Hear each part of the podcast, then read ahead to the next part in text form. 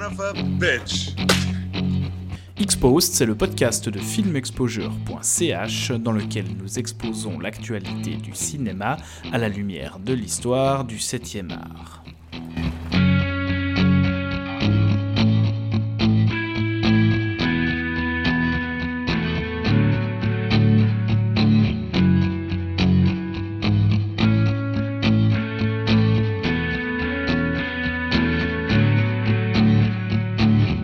Lorsque l'on compare l'activité du lecteur à celle du spectateur de cinéma, l'analogie ne joue que rarement en faveur de ce dernier. Souvent considéré comme étant plus passif, le spectateur a pourtant au moins autant d'occasions d'être actif devant l'écran que le lecteur devant son livre. En effet, tout comme le texte, le film n'est autre qu'une expression incomplète, un tissu de non-dits, d'implicites et d'ellipses auxquels le spectateur est appelé à donner du sens. Et plus que n'importe quel autre genre, le whodunit, dans sa version littéraire ou cinématographique, joue de cette immersion ludique qui positionne le destinataire dans le rôle principal en l'encourageant à résoudre une énigme le plus rapidement possible. Popularisé par Agatha Christie dès le début des années 1920, le genre n'a pas attendu longtemps avant d'être transposé au cinéma. De Hitchcock à Tarantino, en passant par Sidney Lumet, James Mangold, dont nous parlions d'ailleurs dans notre tout premier épisode, ou encore Kenneth Branagh, nombreux sont ceux qui ont stimulé notre instinct d'inspecteur, soit par des propositions originales, soit en adaptant les classiques littéraires du genre. Et aujourd'hui, c'est Ryan Johnson, l'homme à qui l'on doit le très discuté Star Wars épisode 8, qui propose une nouvelle variation, soutenue par un casting clinquant. Bienvenue dans Exposed, épisode numéro 1, dans lequel nous allons parler de Knives Out ou À couteau tiré dans son titre français, un film qui sera pour nous l'occasion de revenir, vous l'aurez compris, sur le Whodunit au cinéma. Et pour parler de tout ça, j'ai avec moi non pas dix petits nègres, mais le Hercule Poirot de la critique, Sébastien Gerber, qui tente toujours de trouver le coupable de l'invention de la coriandre. Salut Seb. Salut Thomas. Et Alexandre Rallo qui traîne sa loupe et son costume en tweed en Irlande parce que là-bas c'est beaucoup plus chic. Salut Alex. Salut Thomas. Would you like to know more? Pour ceux qui ne nous connaissent pas encore, on écrit tous les trois pour le site internet filmexposure.ch sur lequel vous pouvez retrouver toutes nos critiques et nos dossiers. Et aujourd'hui, donc, dans ce podcast, nous allons parler de Nice Out de Ryan Johnson. Et sans plus attendre, Seb, est-ce que tu peux nous pitcher le film? Ouais, avec plaisir. Alors, Knives Out de Ryan Johnson, qui avait réalisé le précédent euh, Star Wars, l'épisode 8. Donc, c'est l'histoire d'un d'un détective privé incarné par Daniel Craig, euh, le James Bond de ces dernières années, qui se retrouve engagé en fait euh, par, euh, par une personne anonyme pour enquêter sur le meurtre d'un, enfin sur le décès du patriarche d'une d'une famille famille aisée. La victime en question, ce, ce vieil homme, euh, joué par Christopher Plummer, a écrit des, euh, s'est fait sa fortune en, en, écrivant des, euh, des, romans de suspense, des romans policiers, et sa famille autour de lui, qui était quand même passablement dépendante de de, son argent, de ses revenus, s'est vu euh, retirer une partie de son soutien financier euh, peu de temps avant son décès. Et du coup, on va se retrouver assez rapidement euh, dans cette maison, dans cette famille, avec ce, détective qui va interviewer un peu toute la famille et le, le personnel qui, qui gravite autour pour comprendre ce qui s'est passé parce qu'il a il a déjà senti assez rapidement qu'il y a un truc, euh, un truc un peu louche qui se trame euh, dans cette maison. En gros, c'est ça. On va pas. C'est un peu difficile d'en dire plus parce qu'on est forcément vu le genre. Euh, si on commence à révéler des trucs, on va tout de suite s'orienter euh, vers des révélations. Ouais, donc on peut déjà dire qu'on va pas du tout spoiler l'histoire principale ni les enjeux majeurs narratifs du film, mais on a un peu les codes principaux du genre du Houdonite, c'est-à-dire un mec qui meurt dans une grande maison avec un inspecteur qui est dépêché sur place et puis qui va interroger euh, toute une brochette de personnages euh, qui sont liés de près ou de loin au défunt, ils appartiennent presque tous à sa famille. Il va les interroger donc pour essayer de comprendre euh, qui est à l'origine de sa mort. Ouais, voilà, ouais. Ouais. C'est ça. Euh, Bon, ben, on va pas faire durer le suspense et on va donner notre avis sur le film. Et comme euh, je crois qu'Alex, tu vas être le plus positif euh, des trois, eh bien, on, on va te laisser commencer sur Knives Out. Qu'est-ce que tu as pensé de ce nouveau film de Ryan Johnson? Eh ben, le plus positif, certes, mais quand même mitigé. Donc, euh, en fait, euh, bon, Ryan Johnson, c'est euh, c'est un réalisateur euh, auquel je suis pas spécialement attaché, en fait. Euh, donc, de lui, j'ai vu Brick et Looper. euh, c'est tout. Donc, Tu n'as pas vu son Star Wars. Ne- je, non, je n'ai vu aucun des nouveaux Star Wars. mais j'ai lu beaucoup de choses à leur sujet, donc je, je sais à peu près de quoi de quoi il est question. mais euh, mais donc ouais, Brick et Looper, c'est pas des films que j'ai spécialement aimés et pourtant Knives Out euh, m'a pas laissé aussi indifférent que ces films en fait. Bon, Looper, j'avais j'avais même détesté, il me semble. Euh, et Brick, c'est un film qui qui me qui me parle pas beaucoup en fait. Et, et autre- Looper n'avait pas parlé aux fanatiques de la chronomotion au cinéma et aux fanatiques du voyage temporel euh, qui est en toi. bah si, mais il faisait n'importe quoi avec en fait, donc bon, c'était vite agaçant. Euh, mais euh, euh, mais à travers ces deux films en fait, il apparaît pour moi que Ryan Johnson c'est un mec qui qui a à cœur de travailler en fait dans le dans le cinéma de genre et qui aussi aime essayer de voilà, de, de se mettre un peu au défi au travers euh, de ses concepts et euh, d'essayer de... En, tout cas, il tente de, proposer des mises en scène euh, qui soient pas totalement plates et qui, euh, qui amènent le spectateur en fait à, s'immerger dans le film, par exemple. Bon, c'est ce qu'il essaye de faire, mais parfois ça peut ou pas euh, marcher en fait. Par exemple, dans Brick, il y avait, toute une scène filmée en contre-plongée sans aucune, sans, sans aucune raison. Et ça finissait par prendre la tête au bout de 15 secondes parce que on se disait, mais, mais pourquoi il fait ça enfin, Bref, euh, donc, alors ça, les contre-plongées complètement pétées et injustifiées, c'est quelque chose qu'on retrouve toujours dans Knives Out, je trouve. bah oui, voilà, c'est un, réalisateur qui veut avoir en fait une mise en scène euh, euh, signif- signifiante. euh, mais qui a du mal à se, à, se- à se- à se contrôler et à, à rendre ça organique en fait. Cela étant, cela étant, donc quand, l'enquête de Knives Out commence, euh, je trouvais qu'en fait c'était une, une des scènes où, euh, où il s'amusait justement avec, euh, avec la mise en scène. Donc l'introduction du, détective Benoît Blanc, où donc tu as les policiers avec lesquels il travaille qui, posent des questions aux différents suspects. Et en fait, en fait, c'est une scène qui rappelle beaucoup bah, les, les racines en fait théâtrales du genre. Parce que lui, Benoît Blanc, qui est donc un détective privé, il est au second plan dans l'ombre, on le voit pas tout de suite. Et au premier plan, eh bien, on a les flics officiels qui sont là, qui interrogent euh, les suspects, les différents membres de la famille. Et puis tout à coup, il y a une note de piano qui résonne. Et on comprend rapidement que c'est Benoît Blanc qui presse sur cette touche pour nous faire comprendre qu'en fait, l'interrogatoire est en train de dévier du sujet principal et qu'on n'est pas en train de saisir des indices importants. Ouais, ouais, mais ce, que, euh, ce à quoi je faisais allusion, en fait, c'est le fait qu'il prenait plusieurs unités de temps disparates, il les regroupait dans un, dans une même, dans un même lieu, en fait. Hmm. Euh, donc, en fait, c'est- c'est... Et parfois, donc, le, parfois, le policier pose une question, on pense qu'il pose la question à un suspect, mais en fait, c'est un autre qui répond, et... euh, Et en fait, c'est... euh, C'est une méthode de... C'est une théâtralité, mais qui est rendue cinématographique euh, à travers le montage. Ben, c'est quelque chose et- qui est possible uniquement au cinéma, en fait. oui, oui, tout à fait. Ouais. Euh, et, en fait, je pense que c'est le premier pas de, ce que Ryan Johnson il veut faire.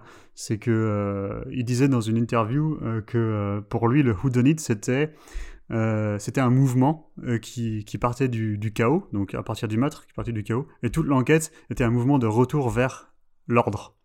Et, donc cette scène au début du film, c'est le, point de départ en fait de la remise en ordre du chaos dans l'esprit de, Benoît Blanc. Euh, donc c'était euh, voilà euh, c'est une scène que j'ai trouvée plutôt enfin moi j'étais j'étais assez j'étais plutôt emballé par par la scène Et, et après, ben, Ryan Johnson, ce qu'il fait, c'est qu'il essaye de rendre son film ludique. Je pense qu'il n'y arrive pas, pas totalement, en tout cas pas assez. Euh, mais y a, on voit qu'il y a des tentatives en fait. Par exemple, euh, par exemple au début du film, quand le, quand le patriarche euh, qui va mourir est encore en vie, il, voilà, il discute avec son infirmière et il lui dit oh, quand on a passé autant de temps que moi à écrire des, dans ce monde, donc il est dans, dans ce monde, c'est-à-dire dans le monde des romans, des romans de suspense quoi il arrive un moment où on n'arrive plus à faire la différence entre un vrai couteau et, euh, un accessoire de mise en scène, donc un faux, couteau. Euh, et à ce moment-là, donc il est mis, euh, il est cadré en fait avec un couteau qui est sur, qui est sur son bureau, etc. Et à la toute fin du film, je vais rien révéler, hein, mais à la toute fin du film, en fait, il y a un personnage qui tente quelque chose et qui en fait, au moment où, cette scène se passe, dans l'esprit du spectateur, il doit y avoir un renvoi à ce que disait donc le patriarche au début du film. Et donc, une anticipation de ce qui va se passer. Euh, le, donc le, spectateur qui, euh, qui se souvient de, cette réplique par euh, le personnage au début, dès que le personnage à la fin euh, tente ce dont je parle, eh ben, il devrait se dire ah, bah, ça, c'est un renvoi au début du film, donc je sais ce qui va se passer maintenant.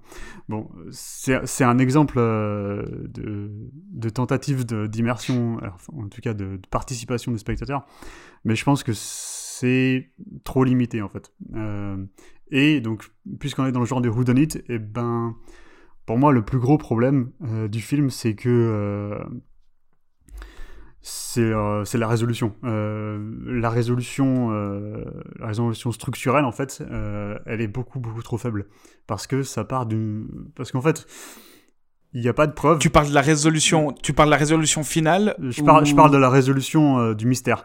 Et Hmm. qui arrive très tôt dans le film. non non non non non, je parle de la... Donc tu parles de la résolution finale. oui, Ok. oui. pas de l'épilogue, mais la- la- le voilà le vraiment le dénouement quoi du mystère. Euh, et, en fait, ça part d'une conjecture, Euh, conjecture totale euh, du détective. Et donc euh, voilà, il nous balance une théorie et la méthode en fait qui est ut- utilisée pour pour obtenir la preuve. Et ben, c'est une méthode qui a été vue tellement souvent, des dizaines et des dizaines de fois dans les films policiers, dans les séries policières, euh, où en fait euh, il y a un personnage qui fait une confession à son insu.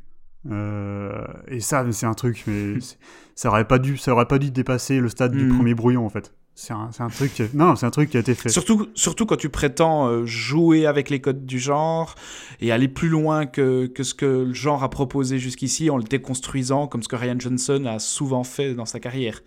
Il y a cette prétention-là, moi, qui me dérange énormément dans le film et qui m'a souvent dérangé dans le travail de Johnson.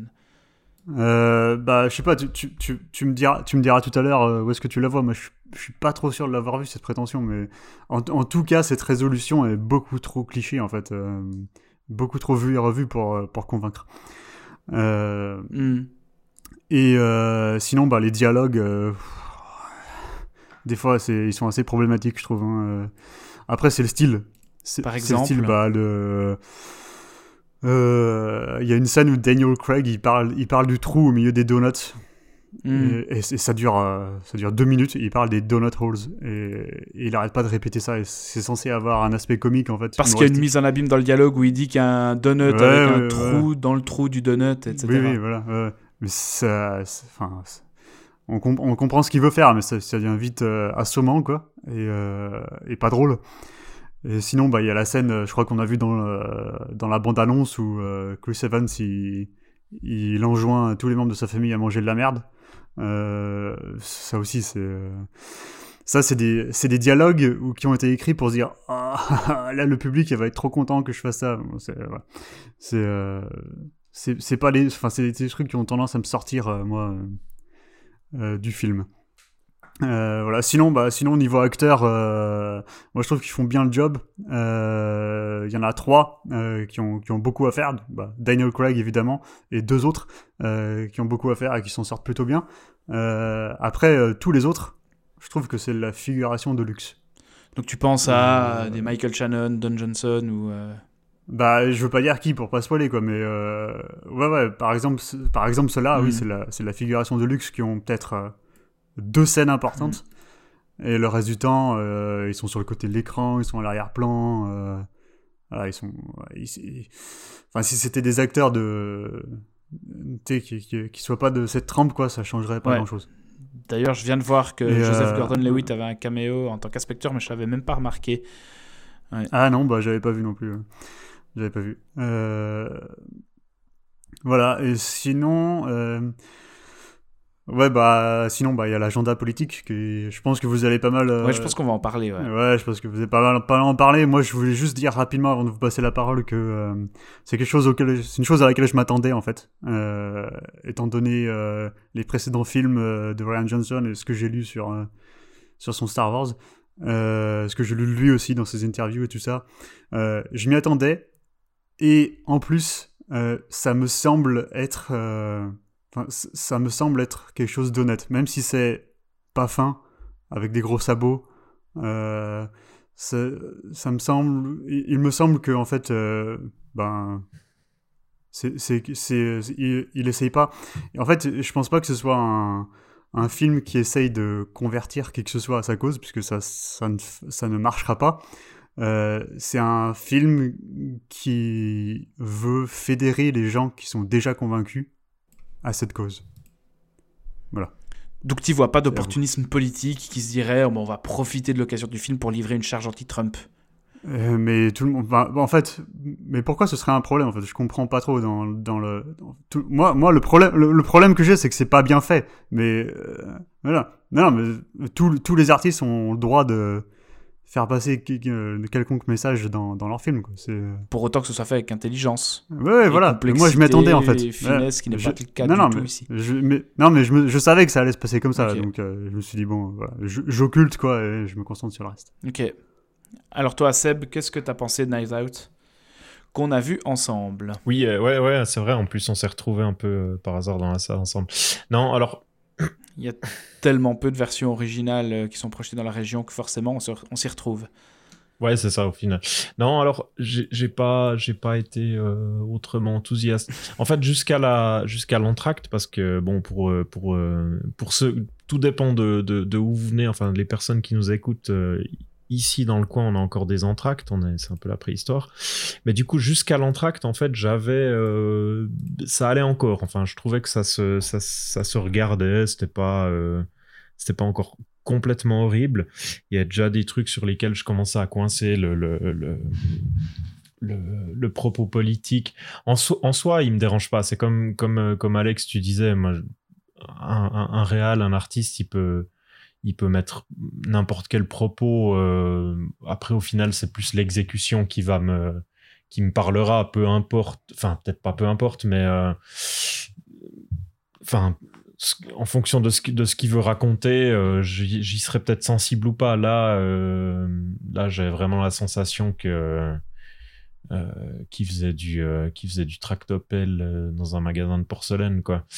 Donc ça m'a ça m'a assez vite exaspéré en fait dès le moment où euh, où le où la où la, la représentation de son propos elle devient trop visible, elle est trop martelée euh, tout le long où t'as as vraiment l'impression qu'il utilise euh, enfin c'est pas une impression c'est qu'il utilise cette famille pour euh, pour donner un espèce de portrait euh, d'une Amérique qui se replie sur elle-même, euh, qui joue la carte de l'hypocrisie dans son euh, dans son accueil des étrangers, ce genre de truc.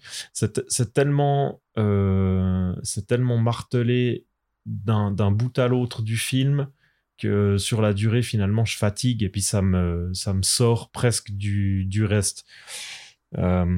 L'au- L'autre souci que j'ai, c'est que je trouve que le- tout ce qui tient du genre lui-même, du, du whodunit, du, du, suspense, ce genre de truc, je trouve que même là, le film est pas, euh, pas particulièrement euh, bien construit, bien, euh, bien maîtrisé. Il y a, y a, y a ce, petit, ce petit quart d'heure au début, ces 20 premières minutes qui fonctionnent bien.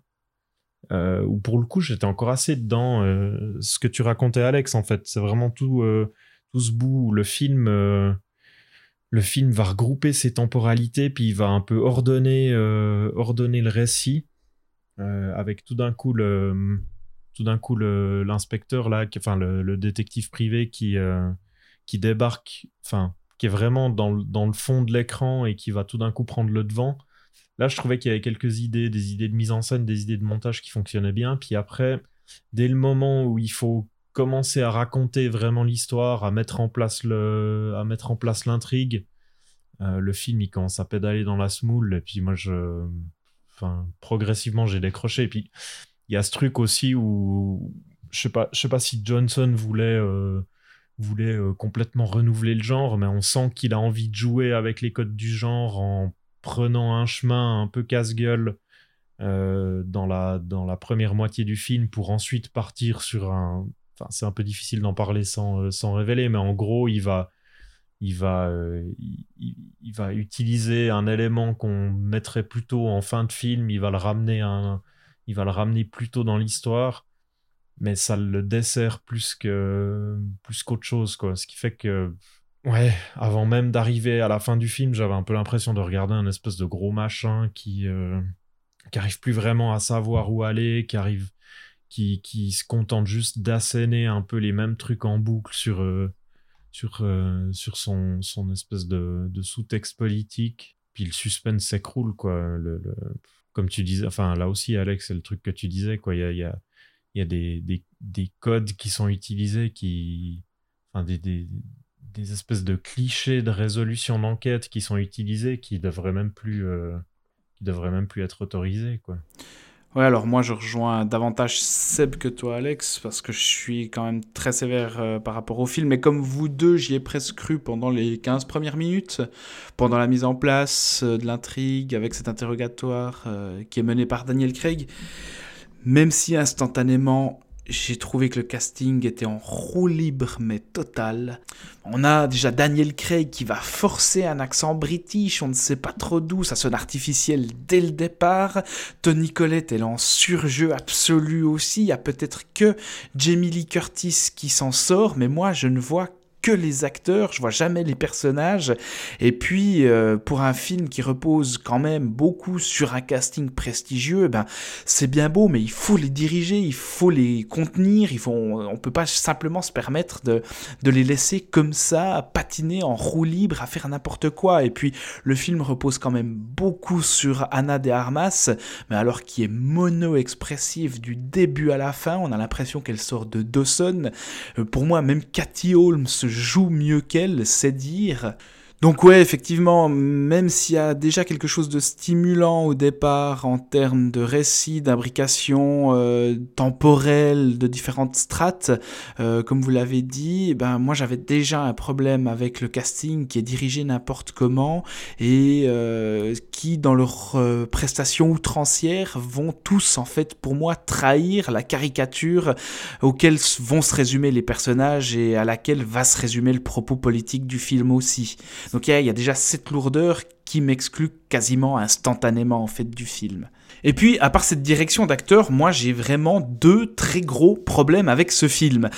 Le premier, ben, c'est qu'en fait, en prétendant réinventer les codes du genre ou en s'amusant avec eux et en s'amusant surtout avec les attentes du spectateur, eh ben, pour moi, Johnson, il tue complètement toute notion de fun qui est pourtant inhérente euh, au genre du Whodunit, c'est-à-dire qu'on vient aussi là pour participer activement à l'enquête, se poser des questions, qui a fait quoi, etc., qui est responsable.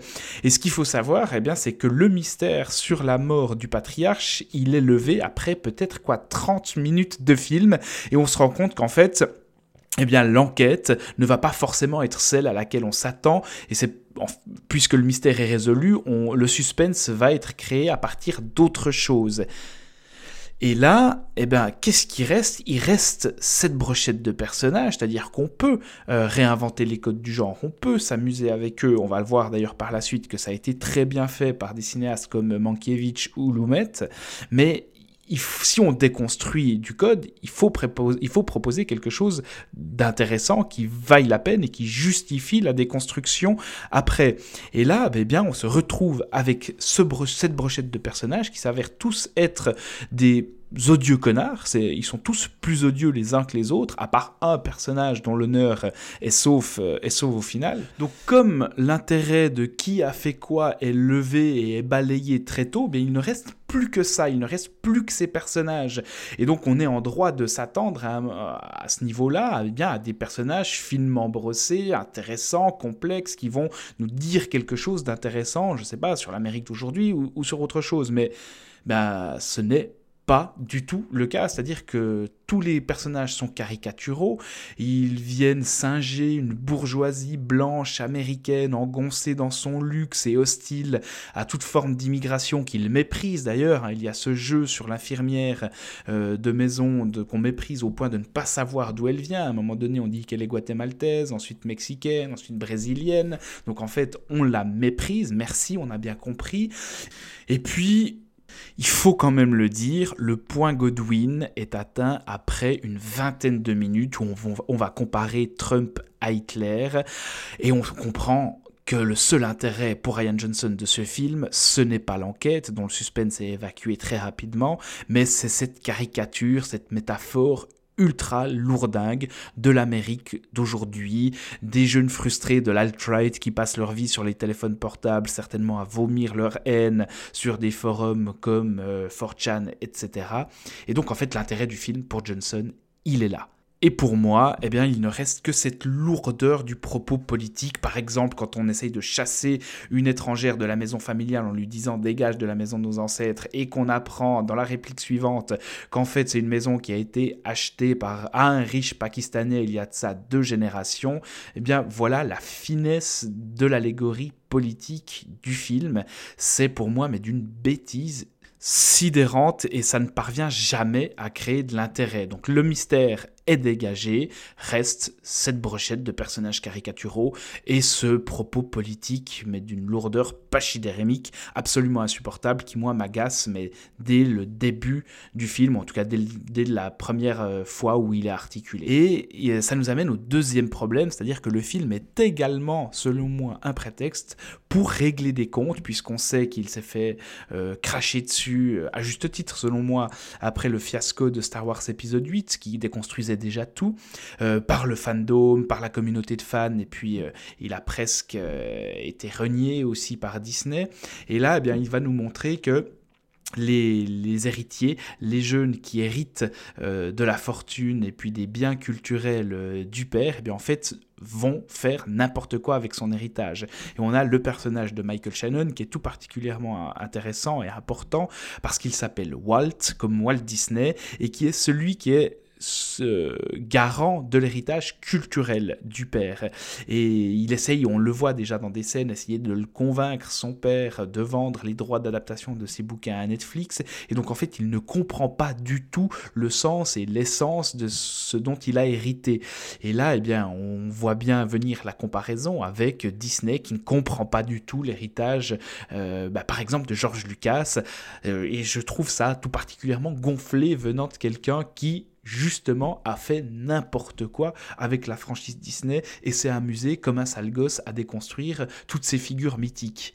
Ouais, et même si, je peux juste t'interrompre deux secondes, c'est que c'est pas seulement l'héritage de Walt Disney, mais du coup, avec, le, avec ce que Johnson a fait avant, c'est l'héritage Star, Star Wars sur lequel il a bossé qui se fait euh, malmener par Disney en fait. Oui, c'est exactement ça. On a presque l'impression euh, qu'il est en train d'accuser Disney de malmener l'héritage de Lucas, alors qu'il est eh bien euh, responsable de l'impasse dans laquelle se trouve la saga maintenant, après s'être torché avec ce que J.J. Abrams avait tenté de faire avec l'épisode 7, même si ça n'avait pas grand intérêt. ben voilà, on ne sait plus quoi faire de cette franchise. Et bah, il est bien placé pour donner des leçons, puisque c'est lui euh, qui euh, s'est amusé à détruire euh, tout ce qui avait été fait auparavant. C'est drôle parce qu'en sortant de la salle, j'ai beaucoup pensé par exemple à ce que Jordan Peele a pu faire avec Get Out, lui qui est issu d'une minorité ethnique américaine, contrairement à Ryan Johnson qui a cette posture que je trouve cynique personnellement du blanc américain qui va nous dire ouais mais en fait je n'appartiens pas à la caste que je critique. Mais justement dans Get Out, eh bien ce que faisait Jordan Peele, c'est qu'il nous propose une lecture beaucoup plus complexe des relations entre les blancs américains et les noirs américains en nous amenant vers quelque chose de surprenant, d'inattendu, en nous montrant que finalement, si les Blancs donnent l'impression de maltraiter les, Noirs, c'est parce qu'ils sont devenus euh, ceux qui fantasment à l'idée de devenir noirs eux-mêmes. Et ils sont devenus honteux de leur blanchitude quelque part, et ils sont complexés plutôt de leur blanchitude par rapport à ce que représente euh, le fait d'être noir actuellement. Alors que là, Ryan Johnson, lui, tout ce qu'il est en train de nous dire, c'est ben ouais les gars, le remplacement euh, culturel et ethnique va arriver, et puis eh ben je vous emmerde. Et il le dit ça déjà explicitement dès le premier plan du film, puisque le film s'ouvre sur cette tasse sur laquelle euh, il est écrit euh, ma maison, mon café, mes règles. Et donc voilà, c'est un doigt d'honneur qui est, qui est livré non seulement au public et aux spectateurs qui pourraient appartenir à cette bourgeoisie qui vote Trump, et aussi à la communauté de fans de Star Wars qui lui a reproché d'avoir fait bah, ce qu'il avait envie de faire avec Star Wars épisode 8. Donc cette bêtise du propos à double niveau, ajoutée au surjeu de tous les acteurs, et puis à une mise en scène qui n'a aucun sens pour moi, parce que tu parlais avant des contre-plongées problématiques dans ces films précédents, bah, je les retrouve en permanence dans Knives Out. Je vois des effets de mise en scène, je vois un gars qui se dit que bah oui, la mise en scène est signifiante, mais ces effets arrivent à chaque fois à des moments où ça ne signifie rien. Il y a des contre-plongées qui sont faites sur euh, un des inspecteurs, alors que le mec n'est personne dans l'histoire, il sert à rien, il n'y a pas de relation de domination entre lui et d'autres personnages dans la séquence, et je comprends absolument pas le sens des effets de mise en scène qu'il applique. Donc ouais, ça peut paraître sévère comme ça, mais pour moi c'est un des pires films que j'ai vu depuis bien longtemps dans l'exécution, dans la lourdeur du propos politique, qui qui me dérangerait pas dans l'absolu. Hein. Une critique de la de l'Amérique trumpienne, bah, pourquoi pas, je peux, je peux la recevoir si on, me, si on me propose quelque chose de complexe et d'intéressant, comme je suis prêt à recevoir un film qui, qui fait l'apologie de l'Amérique trumpienne si c'est complexe et intéressant. Alors qu'ici c'est bas du front, sursouligné, ultra rapidement et donc, ben, moi, j'y vois aucun intérêt. Alors, euh, deux choses. Premièrement, euh, c'est très bien Dawson, non? Pourquoi tu critiques Dawson? Euh, Deuxièmement, je vais pas, je vais pas débattre avec toi, mais il y a un personnage dans la famille qui est la fille de, de Tony Collette, qui est qui est présentée en fait comme une petite marxiste. Euh, donc ben, anti-Trump. Euh, mm. et, qui, euh, qui au final se révèle tout aussi attaché à ses... à son confort, à ses privilèges. ouais, ouais, à son confort, à ses privilèges. Donc, donc bon, si le film était... était tu vois, si le film voulait parler aux, aux libéraux blancs américains, bah, ils s'en prennent ils en prennent aussi pour leur compte finalement. Bah c'est limite, limite pire au sens où c'est une critique essentialiste de l'américain blanc bourgeois qui forcément, quelle que soit son orientation politique, va être euh, perverti de base dans son essence et fera tout pour lutter euh, pour son confort et ses privilèges. Leurs privilèges qui, qui, qui, qui, croient leur être acquis de droit par héritage, alors qu'en fait, euh, on leur fait clairement comprendre que leur héritage est basé sur rien d'autre que sur l'argent avec cette fameuse réplique euh, de la maison quand on dit dégage la maison de nos ancêtres et où on comprend qu'en fait la maison non n'est pas du tout celle de leurs ancêtres mais a été achetée à un riche pakistanais. Donc la maison représente les États-Unis qui ne leur appartiennent pas du tout de droit en fait. Ouais ouais moi je pense qu'on euh, enfin d'ailleurs c'est le truc qui ressort de la, de la, représentation de cette famille c'est qu'il y, y a, un peu différentes facettes différentes sensibilités dans les personnages de la famille puis du coup le, le le film, le film va essayer de mettre en avant le fait qu'on est plus qu'on est plutôt face à une, une, une Amérique où tu as, où as plusieurs sensibilités, euh, mais c'est des sensibilités de blancs américains qui veulent s'accrocher à leurs privilèges. Ouais, c'est ça en fait. Ce qui, ce qui pour moi fait l'intérêt du genre, on aura l'occasion d'en parler juste après, mais c'est justement la complexité psychologique des personnages où on va euh, parcourir une brochette d'individus qui ont tous euh, leur face sombre, leur face lumineuse, qui ont tous peut-être euh, des choses à cacher, qui chacun à tour de rôle va devenir un suspect potentiel, alors que là, ces codes-là du genre qui amènent pour moi l'intérêt même du whodunit, euh, parce qu'on va suspecter tout le monde, ben, Ryan Johnson les balaye complètement par une lecture binaire où vous avez d'un côté les dégénérés américains et de l'autre ben, les migrants au cœur pur. Et ça s'arrête là. C'est-à-dire que s'il y a un personnage euh, positif, c'est uniquement parce qu'il a le cœur pur. Et c'est tout. Bah, le patriarche aussi, du coup. Bah, oui, il a le cœur pur, mais comme je le disais, finalement, il pêche euh, aussi par paternalisme, parce qu'il va suggérer un plan qui au final s'avère imparfait, donc caduque, et c'est une des répliques finales du film quand on dit euh, à un des protagonistes, en fait, euh, tu ne dois à personne la situation dans laquelle tu te trouves, tu le dois uniquement à toi et à ton cœur pur. Et c'est tout. Donc même la figure du patriarche, je trouve qu'elle, si elle est bienveillante, elle l'est, mais d'une manière paternaliste, donc aussi condescendante. Je, je trouve que tu vas un peu loin quand même. Tu te souviens pas de cette réplique de Daniel Craig Non, si. Ouais, non. Ok, je me souviens de la réplique, mais je vois pas en quoi ça. Ça, ça entacherait en fait la, la, figure du, euh, du gars, quoi. Du patriarche.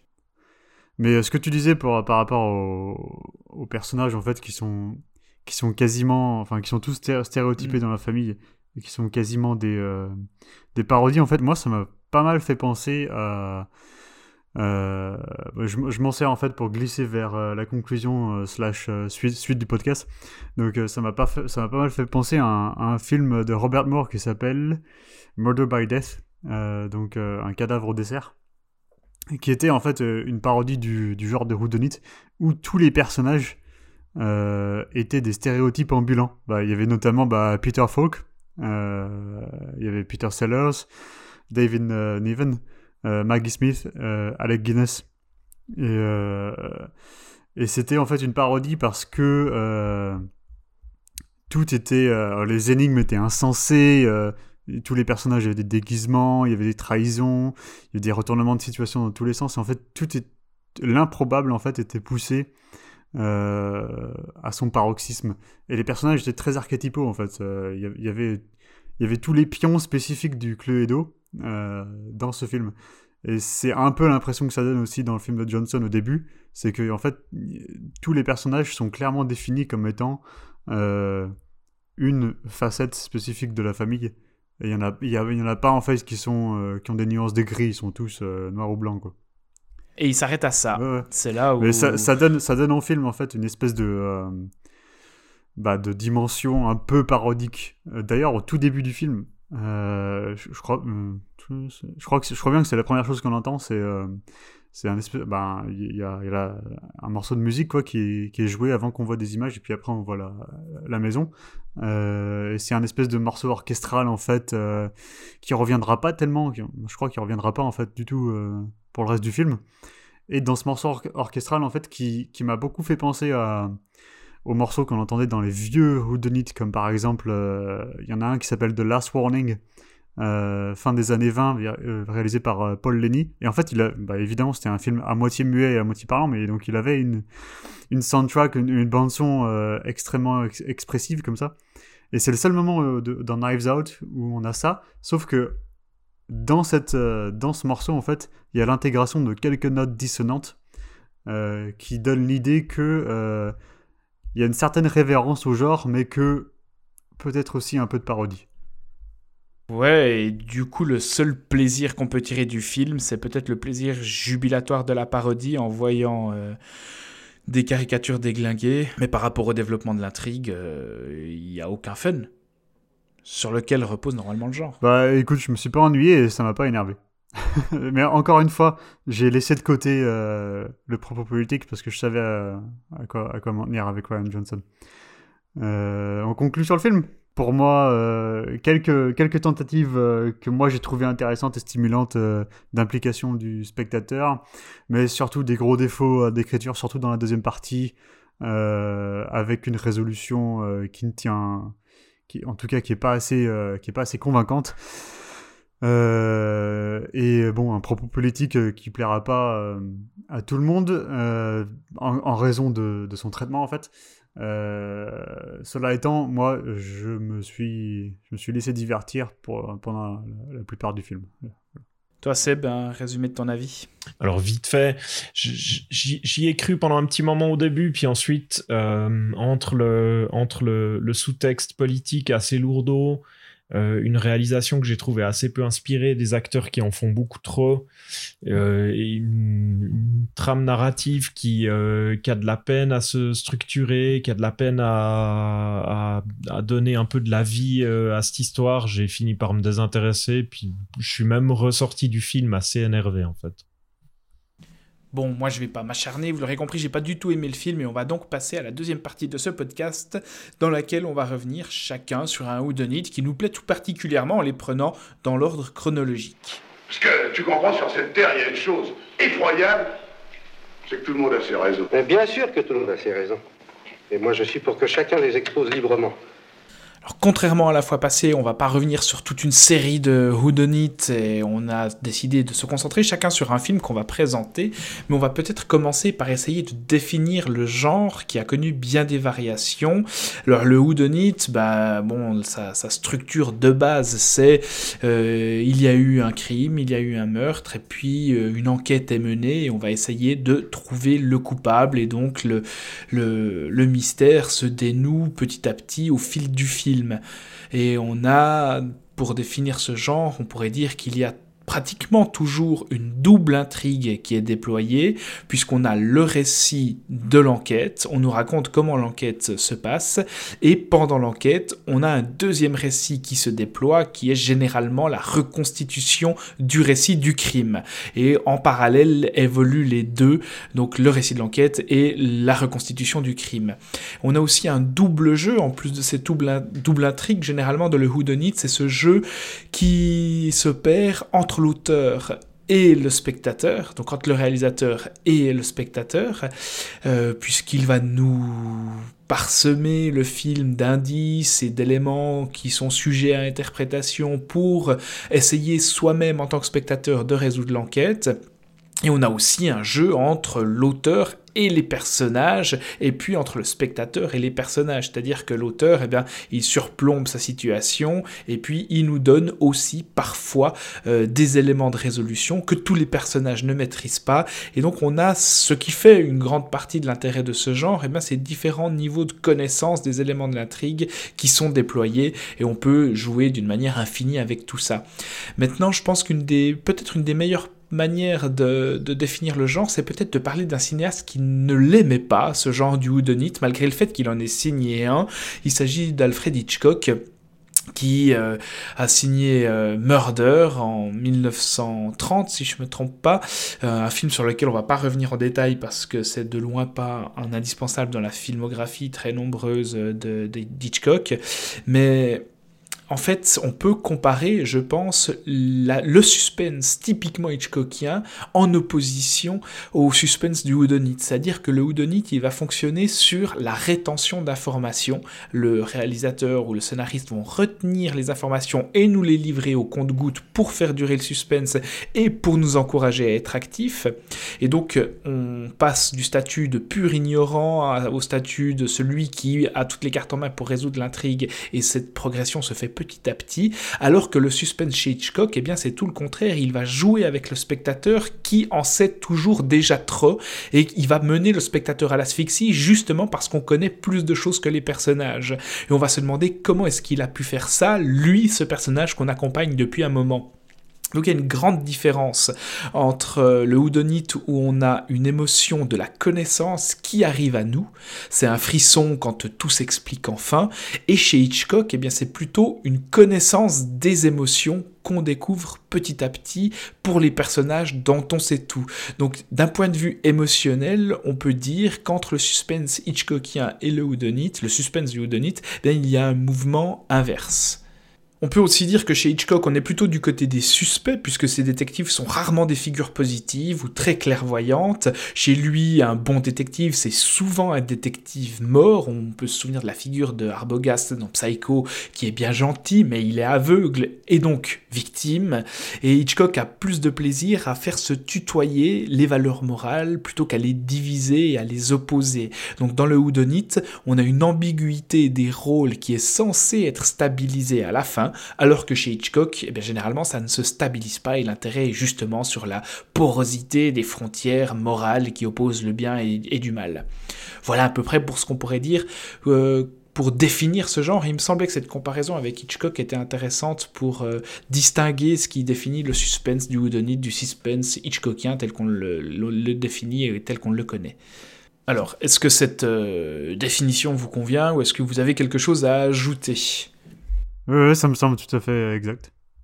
Mhm. Ouais, ouais, ça me, ça me, enfin, J'ai rien de plus à dire. Ouais. D'accord, ok, très bien.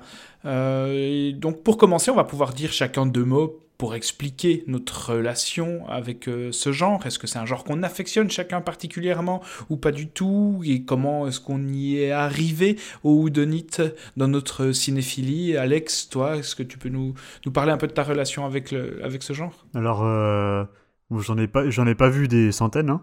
euh, mais c'est un, c'est un genre que j'aime bien de temps en temps mais que je préfère quand euh, les réalisateurs et scénaristes tentent vraiment en fait de subvertir ces codes. Les Houdonites euh, purs, euh, si je regarde un ou deux à l'année, ça me convient tout à fait, mais pas plus. Ok, d'accord. Et toi, Seb?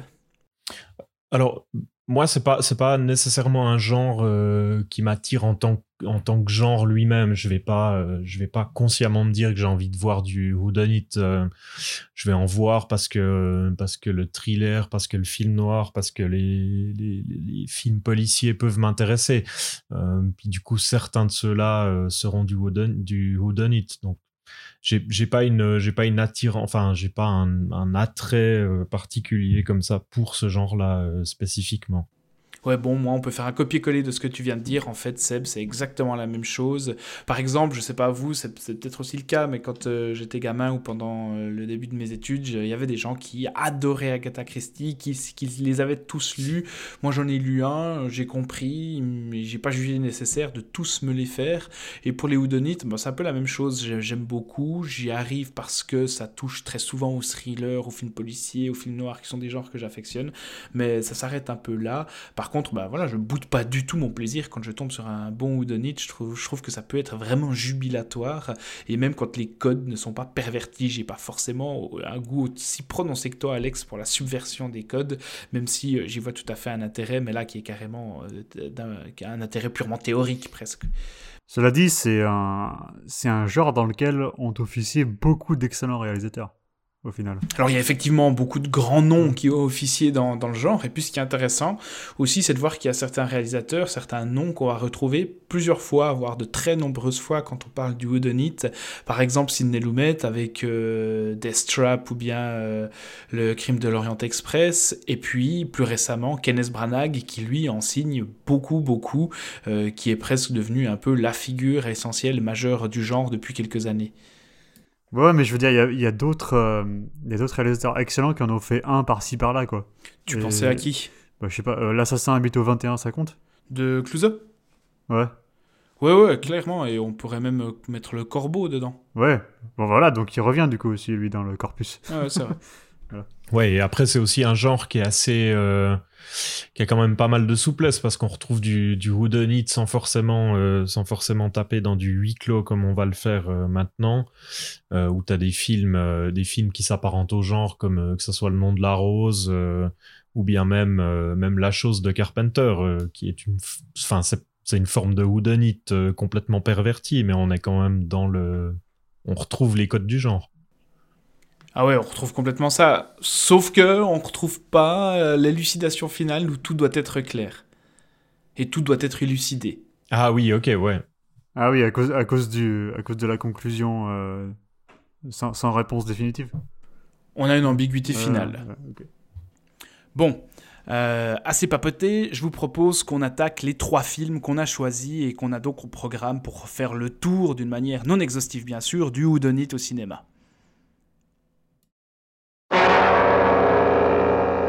Mesdames, Messieurs, en raison du caractère particulier du film qui vous sera présenté prochainement, et afin de vous permettre d'en suivre le déroulement dans toute sa continuité, nous ne saurions trop vous recommander de ne pas suivre l'exemple de cet homme. C'est-à-dire de ne pas vous présenter en retard à ce dîner offert par une jolie femme et qui réunit un avocat d'assises, un boucher, un médecin, un serrurier, une couturière bien parisienne, un prêtre, un mauvais garçon, un contrôleur des contributions, un imprimeur, un riche bourgeois, une domestique. Pourquoi des individus aussi différents se trouvent-ils réunis ce soir dans cette maison? Pour un motif grave. Il s'agit en effet de faire toute la lumière sur un événement demeuré mystérieux. De démasquer un assassin. De juger un coupable. De punir un traître. Et si vous n'entendez aujourd'hui aucune des paroles prononcées au cours de cette étrange réunion, c'est afin de conserver intact tout le mystère. De vous laisser toute la surprise de cette enquête inhabituelle, de cette dramatique reconstitution, de ce très surprenant procès. Pendant deux heures, ces hommes, qui furent des camarades, des amis, des frères, vont s'entre-déchirer. Chacun d'eux sera tour à tour policier, témoin, suspect, accusateur, défenseur.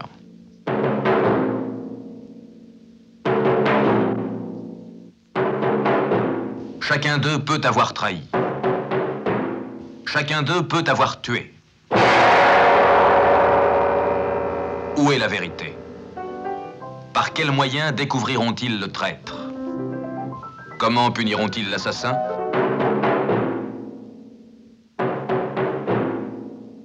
Ont-ils le droit de se faire eux-mêmes justice Qui s'en chargera?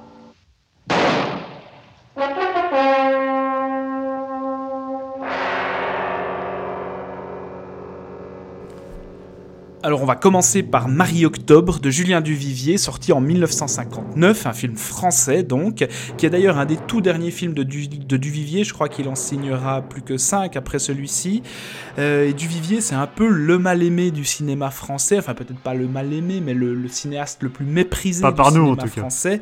Oui, alors c'est clair, pas par nous, mais c'est vrai que quand on liste les plus grands cinéastes de l'histoire en France, eh bien on retrouve rarement le nom de Duvivier, qui a souvent été considéré comme un artisan de qualité, un bon faiseur en fait, mais pas vraiment comme un auteur, euh, et comme un des plus grands auteurs de toute l'histoire du cinéma français.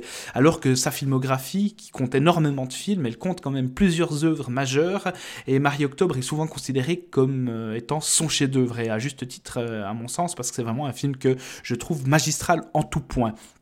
Donc Marie-Octobre, à la base, il faut savoir que c'est un roman de Jacques Robert qui est paru en 1948, donc on est seulement trois ans après la fin de la guerre, et ce roman avait pour héroïne une résistante qui cherche à retrouver ses compagnons de résistance et un fasciste qui avait porté l'uniforme des Waffen-SS pendant l'occupation. Donc c'est un livre qui posait la question du jugement des gens qui avaient porté l'uniforme de l'ennemi. Et qu'est-ce qu'on doit faire avec eux? Est-ce qu'on doit appliquer une justice démocratique ou est-ce qu'on doit appliquer une justice qui est la leur, c'est-à-dire une justice fasciste. Et quand Duvivier il se saisit de ce livre et qu'il commence à travailler le scénario d'adaptation, ben il le fait avec l'auteur, avec Jacques Robert, ils collaborent ensemble, et puis ils se disent que c'est une intrigue qui paraît un peu datée pour l'époque, puisqu'on est en 1959, que c'est quelque chose qui est très ancré dans euh, les années qui suivent directement la guerre, et ils décident donc de la mettre un peu au goût du jour, de la changer radicalement, euh, en s'inspirant de l'affaire René Hardy. Alors René Hardy, qui c'était? Eh bien c'était un résistant euh, impliqué dans l'arrestation du très célèbre résistant Jean Moulin. Et donc le film va prendre place bien 15 ans après la libération, c'est-à-dire à, l'époque de la sortie du film, en 1959 en gros. Donc on est 15 ans après la libération, et puis on retrouve une femme qui s'appelle Marie-Octobre, qui est incarnée par Daniel Darieux, et un homme euh, incarné par Paul Meurice, qui vont euh, rassembler dans une grande demeure huit anciens résistants pour élucider la mort du chef de leur réseau de résistance, le réseau qui s'appelait Vaillance, auquel ils appartenaient tous. Et ce chef s'appelait Castille et il a été abattu par la Gestapo pendant une de leurs réunions.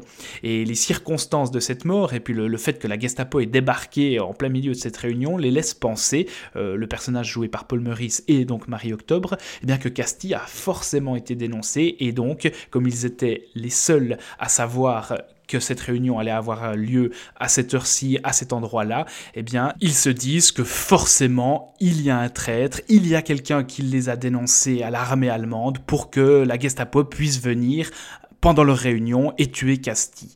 Et le film va alors euh, eh bien simplement mettre en scène ces retrouvailles et les accusations successives en huis clos dans cette grande demeure des huit anciens résistants qui sont tous suspectés à tour de rôle d'avoir dénoncé le réseau Vaillance. C'est un film qu'on a euh, souvent dit qu'il était motivé par le choc qu'a eu Julien Duvivier au moment où il a vu 12 hommes en colère de Sidney Lumet et il aurait souhaité lui aussi euh, faire un film en respectant les trois unités, donc l'unité de temps, l'unité de lieu et l'unité d'action. Et c'est vrai qu'il y a des similitudes, même si le contexte n'est pas du tout le même, et même si là on se retrouve pas face à des jurés qui vont devoir trancher sur la culpabilité d'un accusé dans une affaire de meurtre, mais effectivement dans, le, dans la manière avec laquelle Duvivier va s'intéresser tour à tour à chacun des personnages en révélant certaines failles dans leur raisonnement ou certaines failles dans leur personnalité, on retrouve, retrouve quelque chose de 12 hommes en colère. Mais je pense surtout que c'est un film qui se comprend comme une réponse au Corbeau euh, d'Henri-Georges Clouzot, qui avait été tourné en 1943, parce qu'il traitait aussi déjà de la question de la délation sous l'occupation. En fait, euh, Le Corbeau, c'est un film, un des plus grands films, si ce n'est le plus grand film, à avoir été produit par la Continental, ce studio de production qui, avait, qui était financé par les Allemands en France pendant l'occupation et qui mettait en scène euh, une petite communauté française dans un village euh, dans laquelle sévissait un anonymographe, c'est-à-dire quelqu'un qui envoyait des lettres anonymes pour dénoncer les gens. Alors ça commençait par la dénonciation d'un médecin qui pratique l'avortement de manière illégale dans le village et ça continue avec d'autres lettres qui dénoncent et qui accusent des histoires de coucherie et des femmes d'être des salopes parce qu'elles couchent avec l'un et avec l'autre, etc.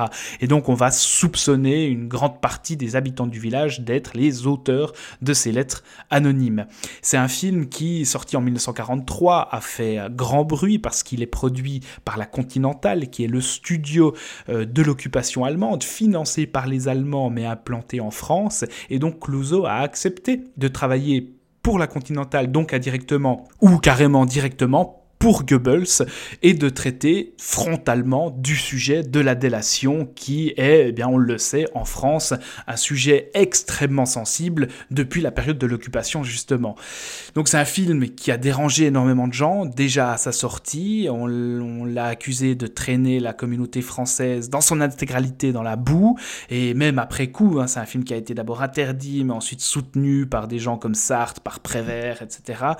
Et c'est surtout un film eh bien, qui euh, n'est pas à l'origine du traumatisme de la délation, mais qui, à l'époque même où ça se passait, eh a accepté d'en parler, d'épouser le, sujet à bras-le-corps, et ce qui a provoqué énormément de réactions. Donc on comprend que Duvivier, après le corbeau, après ce traumatisme euh, dont a été le témoin artistique euh, Henri-Georges Clouzot avec le corbeau, eh on comprend qu'il a envie à son tour de livrer son grand film sur l'occupation et puis surtout sur la délation en nous dépeignant ces onze portraits de résistants qui ont tous leur zone d'ombre, qui ont tous une part d'ambiguïté, en tout cas dans leur comportement pendant l'occupation, puisque certains ont fait du marché noir avec les Allemands pour survivre, d'autres qui étaient fonctionnaires ont dû obéir aux supérieurs et donc participer à leur manière au régime de Vichy.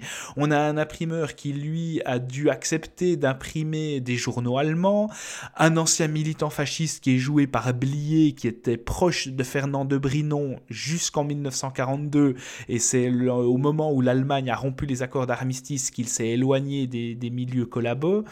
Et on a euh, aussi une idée que je trouve très intéressante, c'est qu'on a d'une manière parafilmique un discours qui est déployé sur le milieu du cinéma à l'époque de l'occupation puisqu'on a plusieurs acteurs de Marie-Octobre, dont Daniel Darieux, Blier et Noël Roquevert, qui ont accepté de jouer dans des films de la Continentale, et donc à leur échelle, on peut dire qu'ils ont accepté de participer euh, à l'occupation. Et on a cette idée-là qui est suggérée, c'est-à-dire que euh, Duvivier va renvoyer les acteurs à leur propre responsabilité aussi, mais de manière très subtile, puisqu'on a à un moment donné un mec qui se place au piano, donc un des onze anciens résistants, qui va au piano et qui joue le morceau Premier rendez-vous, qui est le morceau titre du film éponyme dans lequel jouait Daniel Darieux et qui était un film de la Continentale. Donc c'est une manière très intelligente, très subtile et puis très cinéphile aussi avec le recul, de signifier que ben oui, même les gens que vous avez face à vous dans ce film sont des gens qui, en partie du moins, bien, ont participé euh, à des films de la Continentale, donc ont artistiquement collaboré avec l'Allemagne nazie. Donc voilà à peu près pour ce que raconte le film et puis ce qu'il déploie comme intérêt. Moi, c'est un Whodunit que je trouve vraiment mais magistral en, tout point, déjà parce qu'il respecte et il maîtrise les codes avec une maestrie euh, exemplaire. Et puis, on va vraiment, à la manière de 12 hommes en colère, passer par chaque personnage, non pas pour voir ce qu'il pense d'un accusé, mais pour voir s'ils sont des potentiels coupables, si c'est lui ou lui qui a balancé Castille ou pas. Et puis, dans le traitement de la résistance, je trouve que le film de Duvier est d'une intelligence redoutable parce qu'en fait, il nous fait comprendre que dans tous les cas, la résistance, ça a été une affaire de compromission. Puisqu'on va questionner en fait jusqu'où est-ce qu'on a dû accepter de marcher avec les Allemands pour leur faire croire qu'on était avec eux et pour leur résister. Donc il n'y a pas de résistant tout blanc au final dans l'affaire. Il a bien fallu faire des compromis et puis le film va aussi questionner notre rapport à la justice puisque une fois qu'on va trouver le coupable, à la fin du film on le trouve et se pose aussi la question là de ce qu'on fait de lui. Est-ce qu'on lui pardonne? Est-ce qu'on le juge à l'amiable? Ou est-ce qu'on l'exécute et donc on retombe euh, dans une justice de l'époque, celle qu'on pouvait éventuellement dénoncer? Et dans sa manière de nous montrer tous les personnages, de passer de l'un à l'autre et de les faire passer du rôle de suspect, témoin, accusé, accusateur, le film est extrêmement efficace et n'a rien à envier à 12 hommes en colère. Et puis les dialogues sont extrêmement savoureux. ils sont à la hauteur des plus grands dialogues d'Audiard, euh, selon moi. Et euh, il faut savoir que sur le tournage, en fait, Duvivier a sabré énormément de lignes. Et au final, il reste bien que l'essentiel. Il n'y a pas un pet de gras et chaque ligne de dialogue est essentielle fait avancer l'intrigue, euh, amène des indices. Donc en termes d'écriture, c'est aussi une leçon. Mais pour faire un chef-d'œuvre, il faut pas que de l'écriture, il faut aussi de la mise en scène. Et puis justement, eh bien, en termes de mise en scène, c'est une euh, leçon le film parce qu'il y a une spatialisation d'une maîtrise absolue où chaque plan est signifiant dans sa composition, dans sa manière d'isoler un personnage, de faire que soudainement un personnage se retrouve entouré par le groupe. Et on sent vraiment que chaque mouvement des 11 ancien résistant et de la servante est réfléchi, amène quelque chose. Il faut savoir que Duvivier sur le plateau et avant le tournage même, il avait fait construire une maquette de l'immense salon avec des figurines pour tous les acteurs et il avait donc réfléchi minutieusement à l'emplacement de chacun à chaque moment et ça se voit parce que eh bien on est face à une leçon de mise en scène, une leçon de disposition dans la spatialisation des acteurs et du coup c'est un film qui parle aussi énormément par l'image. Donc je crois que c'est un film, on peut pratiquement le regarder sans le son et comprendre absolument tout ce qui se passe, tant la mise en scène est réfléchie, tant la spatialisation est intelligente et signifiante. Et en plus, ben voilà, comme je l'ai dit tout à l'heure, c'est un film qui va déployer des thématiques intelligentes, complexes, les traiter avec finesse.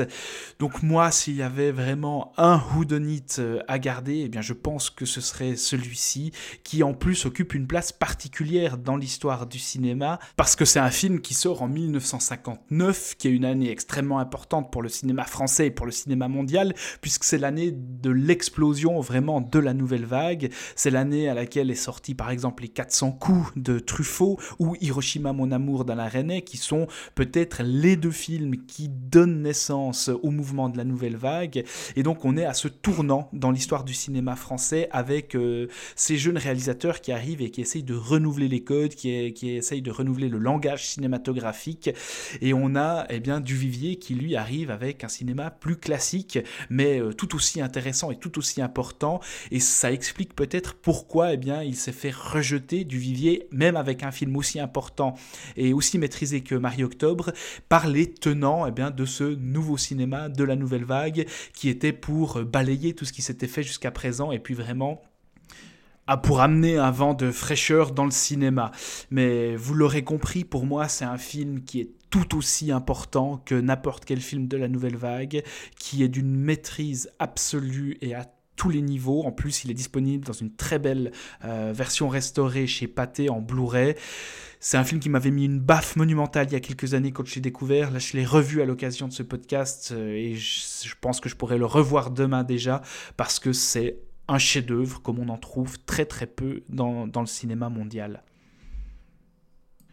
Voilà à peu près, je crois, pour ce que j'avais à dire euh, sur Marie-Octobre de, de Julien Duvivier. Donc je vous donne la parole. Qu'est-ce que vous, vous en avez pensé? Ouais, bah c'est euh, c'est sans doute un des euh, un des les plus un, des meilleurs whodunits en fait que j'ai vu personnellement. Et comme tu le disais, c'est en fait c'est un un sujet extrêmement fort en fait pour le cinéma français, pour le public français avec pour la France, la, là, la délation en France, c'est un truc qui, qui est toujours, hein, 70 ans plus tard, qui est toujours euh, là, très ancré euh, dans, euh, dans l'identité culturelle de la France. Et, j'adore, moi, la, scène du vote, la scène du vote entre, entre, tous, les, tous les membres de cet ancien groupe. c'est, je peux en parler, c'est pas un spoiler. Hein. Non, non, parce qu'à un moment donné, ils sont appelés à mettre sur un bout de papier le nom de la personne qui pense être à l'origine de la dénonciation de Castille. Et du coup, bah, c'est euh, c'est une espèce, c'est splendide parce que c'est une espèce de forme de vote démocratique qui euh, se pervertit elle-même en fait en, tyrannie fasciste. C'est euh, ouais ouais, c'est clair. Et par elle-même sans concertation. En fait. c'est ça qui est excellent. C'est assez renversant en fait comment Duvivier il amène ça et il, conclut cette, cette, section en fait du film. Donc ouais, moi j'adore, hein, j'adore. je voulais juste ajouter qu'à la toute fin la, méthode utilisée, en fait, euh, elle est un peu similaire dans l'idée à la méthode utilisée dans Knives Out. Euh, pour, pour, Non, non, ce que je veux dire, c'est que pour, euh, pour pêcher, en fait, le, le coupable, c'est encore une fois une... une ouais, c'est une astuce. Ouais, c'est une astuce. Ils font croire quelque chose au groupe dans son ensemble. Et, donc, du coup, en fait, le coupable se révèle de, de lui-même. Et ça marche dans le Duvivier parce que ben, il n'y a pas d'inspecteur. Euh, parce qu'il n'y a pas, y a pas quelqu'un en particulier qui est chargé de l'enquête. C'est ce groupe de personnes qui essaient de, de, de trouver, enfin, d'identifier qui parmi leurs anciens amis était le traître. Euh, alors que dans Knives Out, il ben, y a un détective.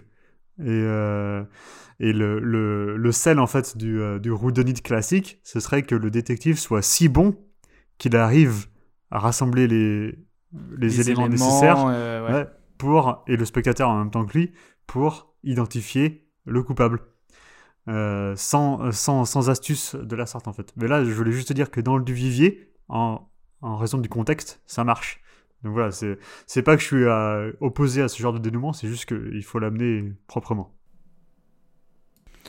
Ok, et toi, Seb, c'est aussi un film que t'adores? Euh, J'ai pas, pas grand chose de plus à dire que vous, c'est aussi un film que j'adore. Euh, que j'ai découvert grâce à ces, euh, ces, rééditions euh, superbes de, plusieurs de ces films là qui ont, qui ont été faites il y a, il y a deux ans.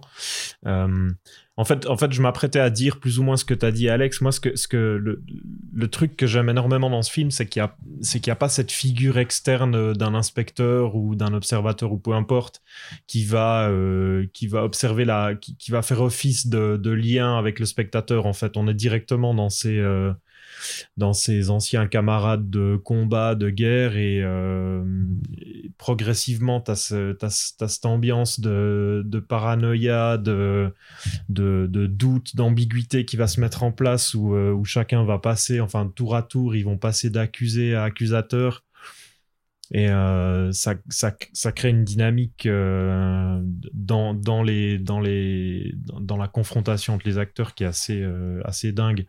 ce que, ce que j'aime aussi beaucoup, c'est que Duvivier, malgré le fait que, que presque l'intégralité du film se passe dans une, une ou deux pièces, il, a un, il a un jeu, il a une, une, un dynamisme avec sa réalisation où, jamais il va, il va se reposer sur sur les mêmes deux trois plans, il va il va constamment euh, inventer de nouvelles choses, il va constamment occuper l'espace de manière euh, de manière inattendue, il va il va utiliser des codes euh, du, presque on, retrouve on retrouve presque certaines choses de de, de, de, cinéma du cinéma noir de, ce genre de choses où t'as des tout d'un coup t'as des t'as des contre-plongées un peu plus violentes t'as des des ombres très fortes des jeux de lumière assez assez marqués puis il va vraiment utiliser tous les euh, enfin tout ce qu'il a à disposition euh, dans le dans la grammaire du cinéma pour pour dynamiser et puis euh, mettre vraiment en évidence toutes ces confrontations entre les personnages. Quoi. Ça, je trouve, euh,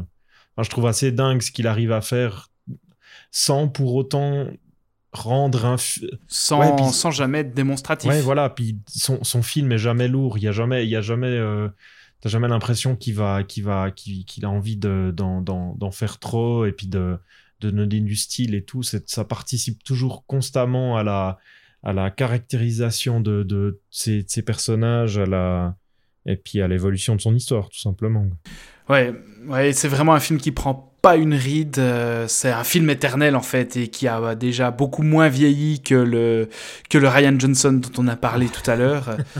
et je sais pas, moi quand je l'avais vu le film, c'est drôle, il m'avait laissé un sentiment. Enfin, j'étais resté sur l'impression en fait que la culpabilité était partagée, même si je me souvenais qu'il y avait un coupable précis et qu'il était démasqué et qui portait toute la responsabilité de la trahison de Castille. J'étais resté sur cette impression d'une d'une diffuse dans le groupe, comme si tout le monde avait quand même quelque chose à se reprocher et quand même son rôle à jouer dans la course des événements.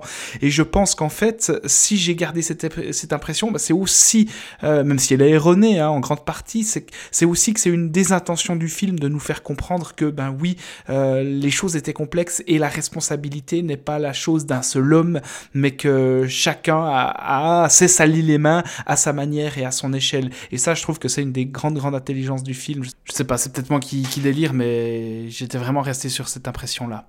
Euh, dans une certaine mesure, ouais, je pense que tu as raison.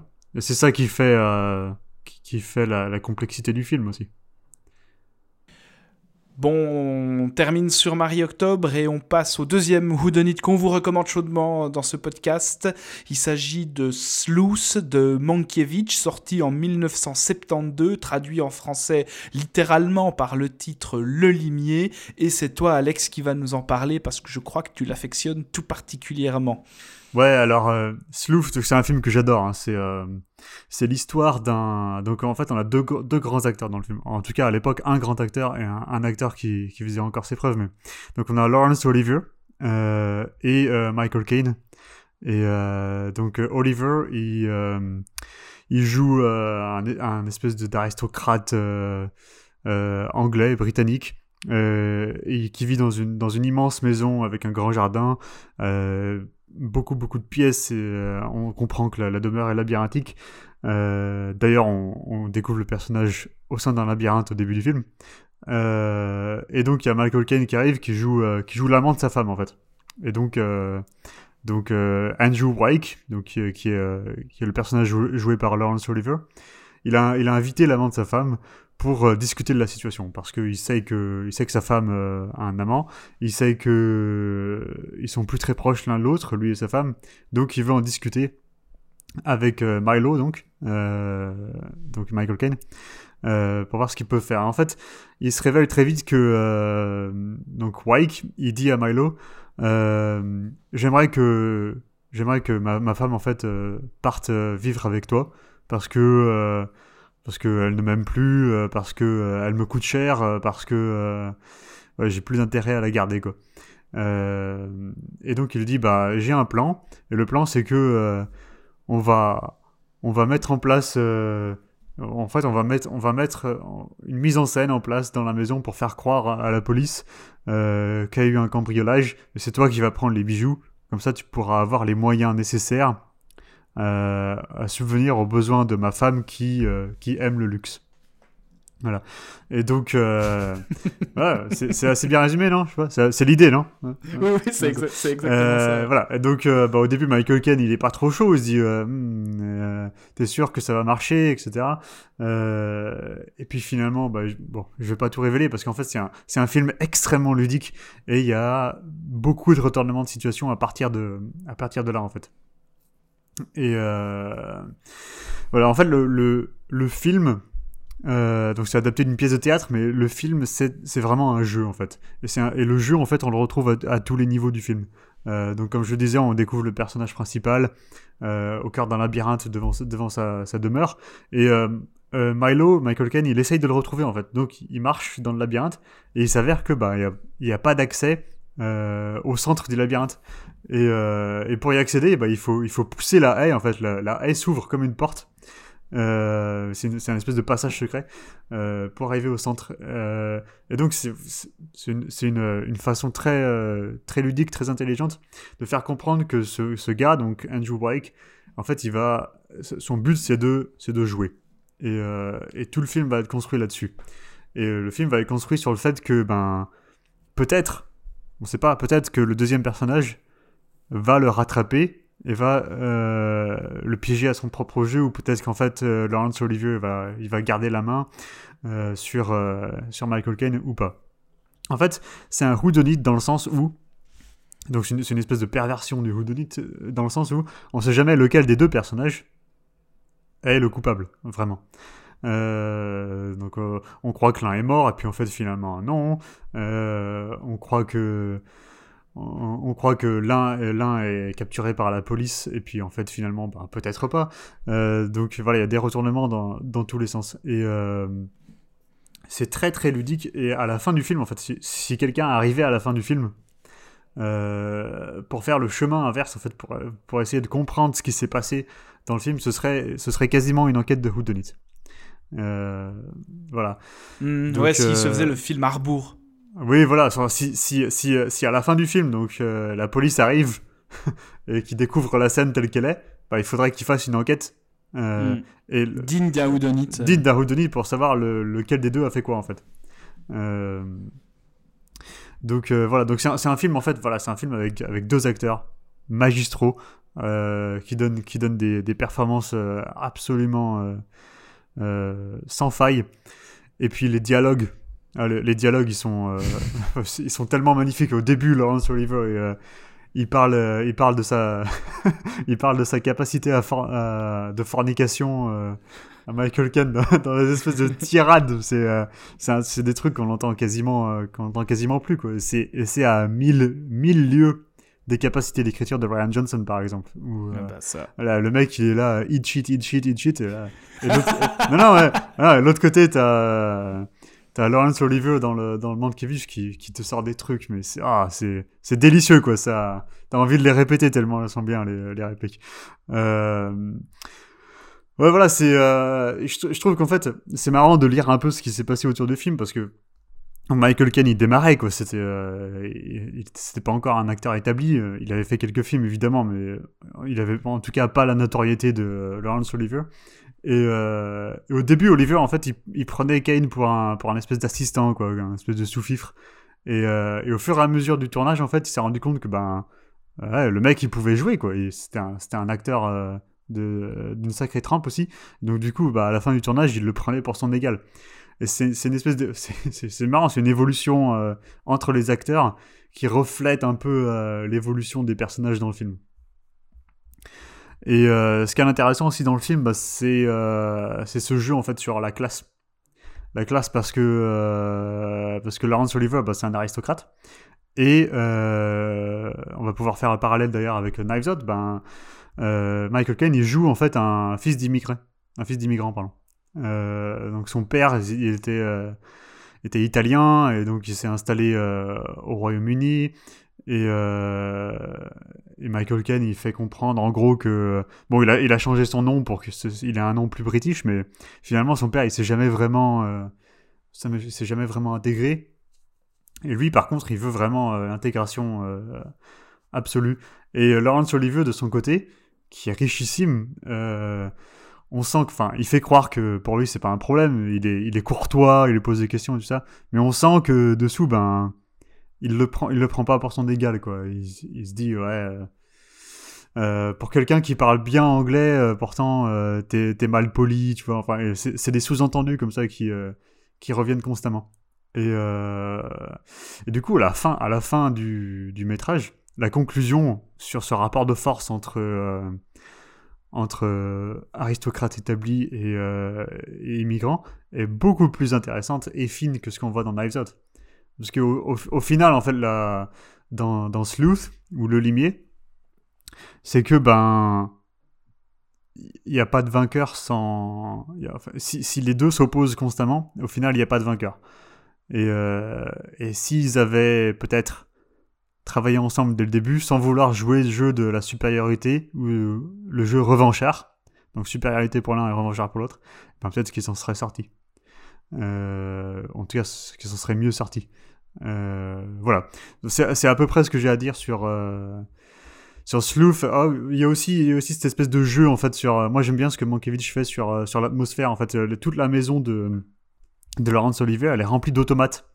Euh, parce qu'en fait, bon, il y a des jeux partout hein, dans, dans, toutes les pièces, et, mais il y a des automates aussi de, de partout, et, euh, et, on peut les activer, et ils bougent, et euh, ça donne une espèce de d'atmosphère pas horrifique, mais un peu malsaine, malaisante ah, en tout cas. Inquiétante. Ouais, ouais, ouais. On, on, se dit, hmm, ok, je sais pas si j'aimerais rester dans cette baraque euh, trop longtemps. Euh, et, ça, et, ça, et ça participe au côté pièce de théâtre aussi, parce que euh, Mankiewicz, en fait, il utilise les décors euh, et sa caméra pour superposer euh, plusieurs niveaux de sens sur ces images. Donc il y a le labyrinthe, les automates, la maison serpentine, les escaliers et les rapports de force par rapport à qui est en haut des escaliers, qui est en bas et à quel moment. Euh, et, euh, et, Laurence Oliver, il a, il a ses, donc comme on disait, c'est un, c'est un écrivain dans, dans, le film et il a, il a fait des il a fait faire des illustrations en fait de ses, de ses, de ses romans qu'il garde dans sa maison. Euh, sauf que ces illustrations, on dirait des pièces de théâtre en fait. C'est sur scène en fait. Et c'est une scène du roman sur une scène de théâtre. Euh, voilà, c'est juste un détail qui fait que ça, ça ancre euh, le film dans, cette, euh, dans cet héritage théâtral tout en étant éminemment cinématographique. Voilà, je vous passe la parole. C'est vraiment un film qui va repousser les codes dans leur dernier retranchement, hein, en limitant au maximum le nombre de, des protagonistes, et qui va aussi jouer sur la chronologie des faits en repoussant au maximum l'échéance euh, qui est censée être à la base normalement euh, de la narration du Houdonite. Et, et j'ai presque l'impression que c'est avec ce film de Mankiewicz que va s'initier une forme de tradition de jeu et de perversion des codes du Houdonite que va reprendre par exemple quelqu'un comme Sidney Lumet en 1982 avec son film Death Trap qui, qui joue aussi avec, avec les codes du genre. Avec un film qui est assez similaire, du coup, enfin, très, en tout cas très proche euh, dans, son, dans son intrigue de, euh, mm. de Sleuth. Mais ouais, ouais, le niveau de, le niveau de subversion des codes est, quasiment euh, à, son, à, son, à son maximum avec, euh, avec. Euh, Qu'est-ce que t'en penses, Seb? J'ai pas, pas grand chose de plus à, à rajouter, mais c'est aussi un film que j'adore, enfin que j'ai découvert assez récemment. Euh, c'est un film qui gagne, comment dire, au fur, et à mesure que tu avances dans le film, d'abord t'es pris, euh, es pris par l'excentricité de Laurence Olivier, après tu, tu, tu, rentres dans la maison où tu, tu découvres l'étendue le, le, de l'excentricité du bonhomme, du coup. Euh, après, il y a, y, a, toute cette confrontation qui, qui, qui passe tout le temps d'un rapport de force à l'autre. Il y a, y, a, y a tous ces trucs qui se, qui se, qui se mettent les uns derrière les autres, tu as, un espèce d'engrenage complètement fou qui se construit sur, la, sur toute la durée. Euh, et du coup, tu te retrouves face à un film de deux heures avec deux acteurs dans une grosse baraque. Il n'y a, pas, a pas un moment d'ennui, il n'y a, pas, a pas un temps mort, c'est euh, hyper, euh, hyper économe, ça, ça, comment dire?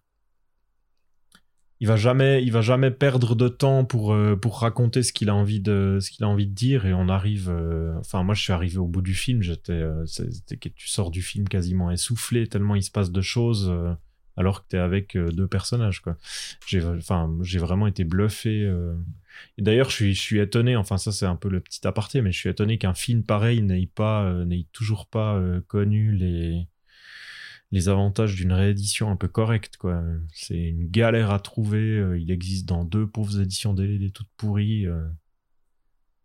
c'est assez honteux pour le moment Ouais, c'est un film qui gagnerait clairement à sortir en Blu-ray et à être découvert. Hein.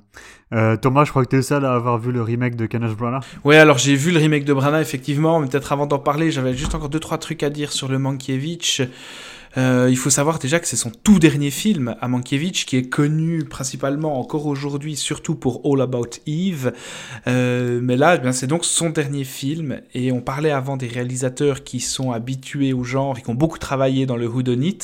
Mais là, il faut savoir que Sleuth euh, de 72, eh ben, c'est une adaptation d'une pièce de théâtre, tu l'as dit, d'Anthony Schaffer, qui est le mec qui, qui, a beaucoup travaillé sur le whodunit au travers de ses romans, de ses pièces de théâtre, mais aussi au travers des scénarios qu'il a écrits et adapté euh, pour le cinéma. Et là, il scénarise donc l'adaptation de sa propre pièce pour Mankiewicz. Et puis ensuite, il va scénariser Le Crime d'Orient Express pour Lumet, Mort sur le Nil de Joe Guillermin, etc. Donc c'est un mec qui est vraiment habitué au genre, lié au genre, et je pense que c'est pas sans raison et sans lien avec le fait qu'il arrive avec une telle efficacité à pousser les codes du genre dans ses retranchements, parce que bah il y est habitué et il les connaît sur le bout des doigts.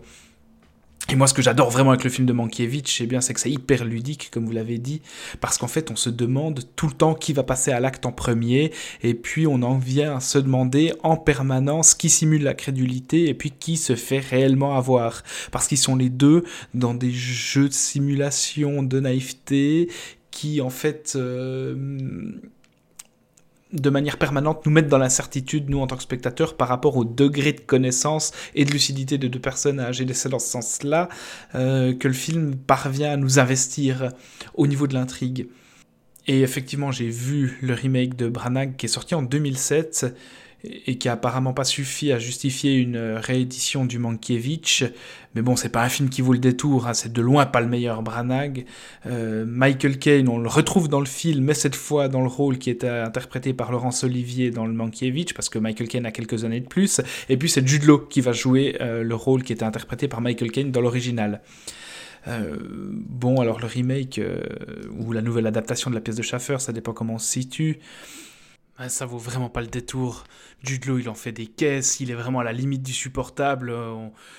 C'est presque étonnant qu'on ne le retrouve pas dans le Ryan Johnson euh, parce qu'il fait une démonstration de capacité de surjeu euh, exemplaire. Et là où la mise en scène de Mankiewicz était tout le temps inventive, et puis tu le disais, Seb jouait beaucoup sur l'économie des moyens, bah là on a une succession de chants contre chants inintéressants et ultra simples. Et puis, euh, il y a peu d'effets de mise en scène intéressants. Et surtout, on a transformé le manoir du film de Mankiewicz en villa ultra moderne, bétonnée, épurée, qui vieillit beaucoup plus vite en fait que le film de 72. Et surtout parce qu'on a remplacé les automates aussi par des écrans de surveillance qui sont omniprésents dans, dans cette villa. Mais à mon avis, ils étaient déjà ringards en 2007 et ils le sont encore plus aujourd'hui.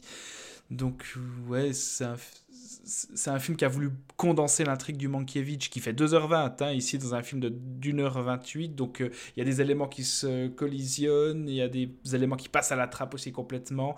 Mais bon, quand on sait que le film original est de grande qualité, puis est quand même trouvable, ben, le, remake de, de Branagh n'a vraiment pas d'intérêt. Voilà, donc euh, un film euh, fort recommandable, le Mankiewicz. Et on passe pour terminer au dernier Houdonit de la soirée, ou du jour, ça dépend de quand vous nous écoutez, euh, qui s'appelle Gosford Park de Robert Altman. Et c'est toi, Seb, qui va nous en parler. Ouais, tout à fait. Euh, Gosford Park, c'est un film de Robert euh, Altman, donc, qui se passe euh, dans la campagne anglaise dans les années 30, dans une grosse maison d'aristo où un week-end de chasse est organisé. À l'occasion de ce week-end de chasse, la, famille qui, qui tient cette maison invite tout un tas de tout un tas de personnes, des gens de la famille, des invités plus lointains, et tout, tous ces invités vont débarquer euh, par petits groupes à chaque fois avec leur, euh, leur personnel euh, accompagnant. Donc le film assez vite va, va s'intéresser en fait à ces différents niveaux de la, société où d'un côté on aura, on aura les aristos, les bourgeois qui seront dans les, dans les, dans les étages de la maison et le, le personnel qui lui sera relégué au sous-sol euh, et dans les, dans les chambres de bonne. Euh, le, film va, enfin Robert Altman va, va, va construire un peu tout ce, enfin, va organiser tout ce petit monde. On va découvrir les, on va découvrir les rapports entre les, entre les différentes personnes euh, de la famille euh, qui, qui possèdent cette maison. On va découvrir les liens entre les, entre tout le, tout le personnel, euh, les cuisiniers, les, les majordomes, ce genre de, ce genre de personnes. Et progressivement, le, le film va, va va nous révéler un peu le, centre, enfin le cœur de son intrigue qui, qui va se tourner sur le sur le, le, père de famille, le patriarche en fait de cette de cette maison qui euh, qui attise pas mal de de jalousie, d'envie, parce que une fois de plus là, c'est un élément qu'on retrouve dans le Knives Out en fait de Ryan Johnson, c'est qu'on a ce, ce, ce, père de famille, ce patriarche très riche, et euh, autour de lui toute une famille qui euh, qui, fait des combines, qui, euh, manigance pour essayer de, récupérer euh, son fric. Euh, sur la moitié du film, soudainement, le film va basculer dans le whodunit. Ça, c'est l'aspect intéressant en fait de ce film, c'est qu'il sur sur les deux heures et quelques qui durent, il faut attendre une bonne heure avant que soudainement on se retrouve face à un meurtre. Et là, le film va basculer en fait dans le, dans le genre où on va commencer à, à, revoir un peu tous les personnages qui sont en place, leur motivation, leur, euh, leur rôle dans l'histoire pour comprendre euh, qui a pu, euh, qui a, qui a pu commettre l'acte. L'inverse du Ryan Johnson, du coup. D'abord, t'as le whodunit et puis après, t'attends. Voilà, ouais, c'est un peu ça, ouais.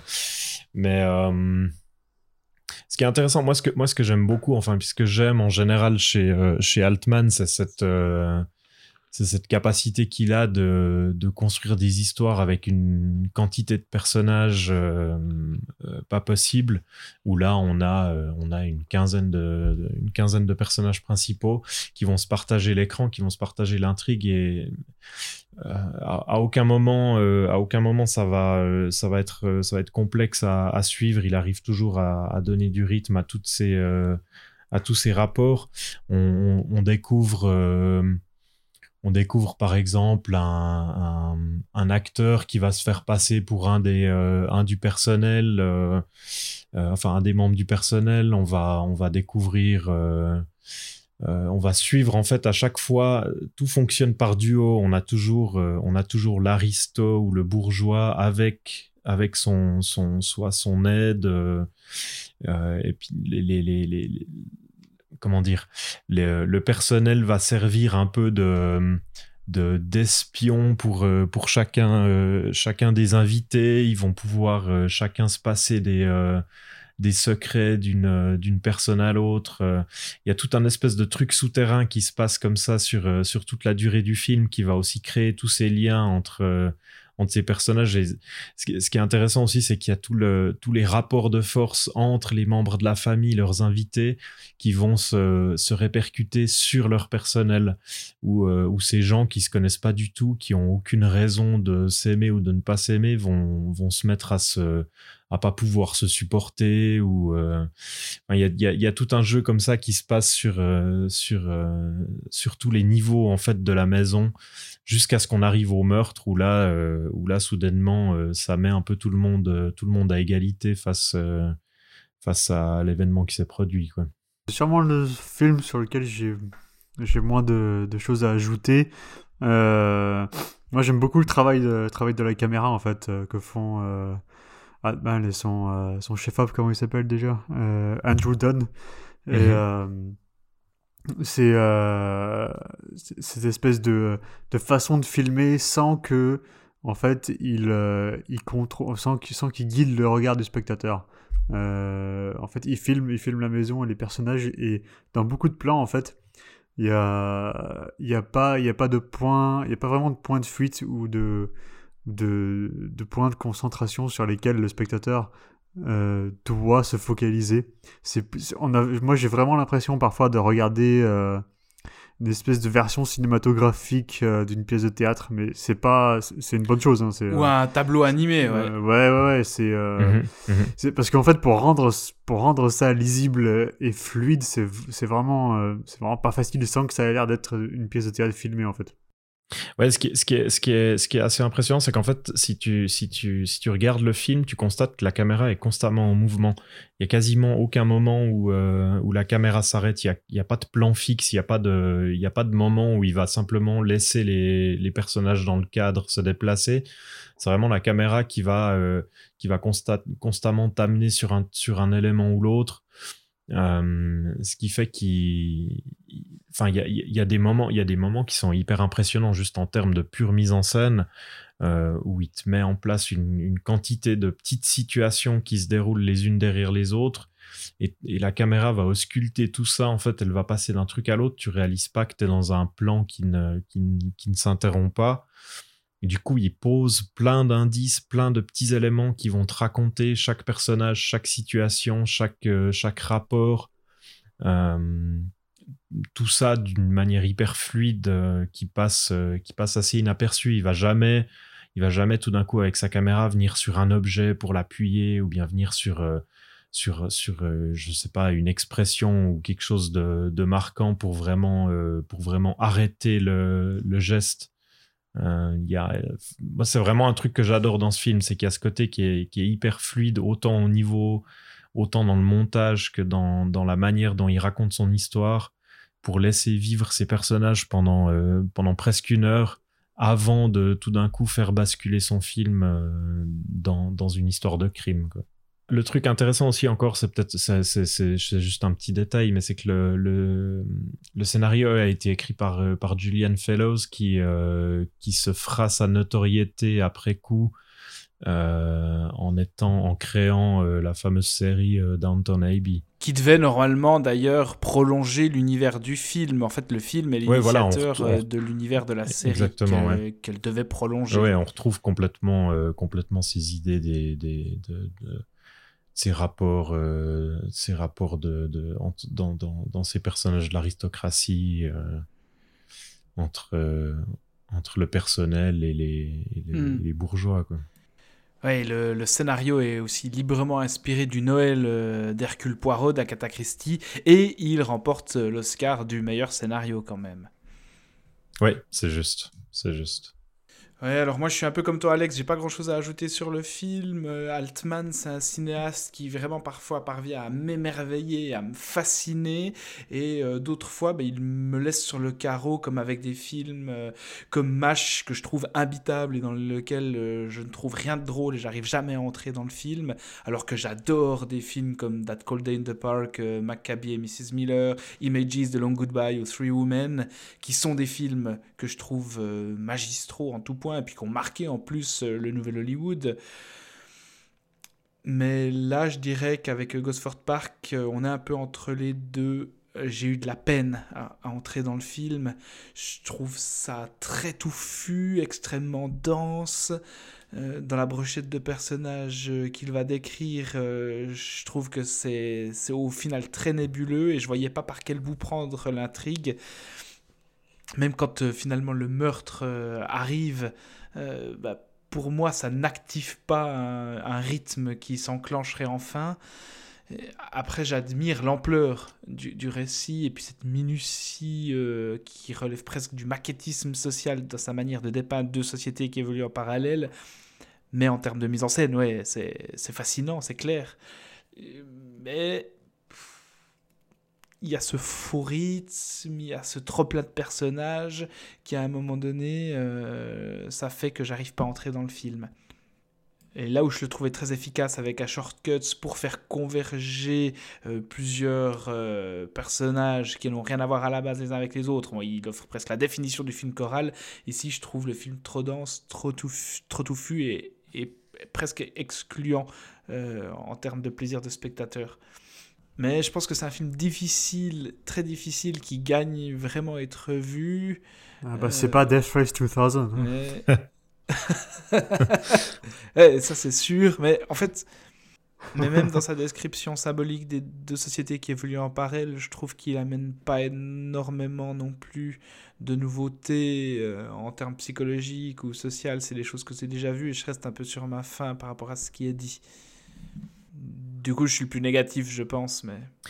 Ouais. Alors, moi, moi je, te rejoins, en partie sur le, sur, le, sur, sur le fait que le propos du film n'est pas, euh, pas forcément euh, d'une solidité à toute épreuve. On sent, on sent assez vite le programme vers lequel il veut aller, euh, qui a cette observation de ces, euh, de ces deux mondes qui, euh, enfin, qui, qui sont, euh, qui sont confrontés l'un à l'autre.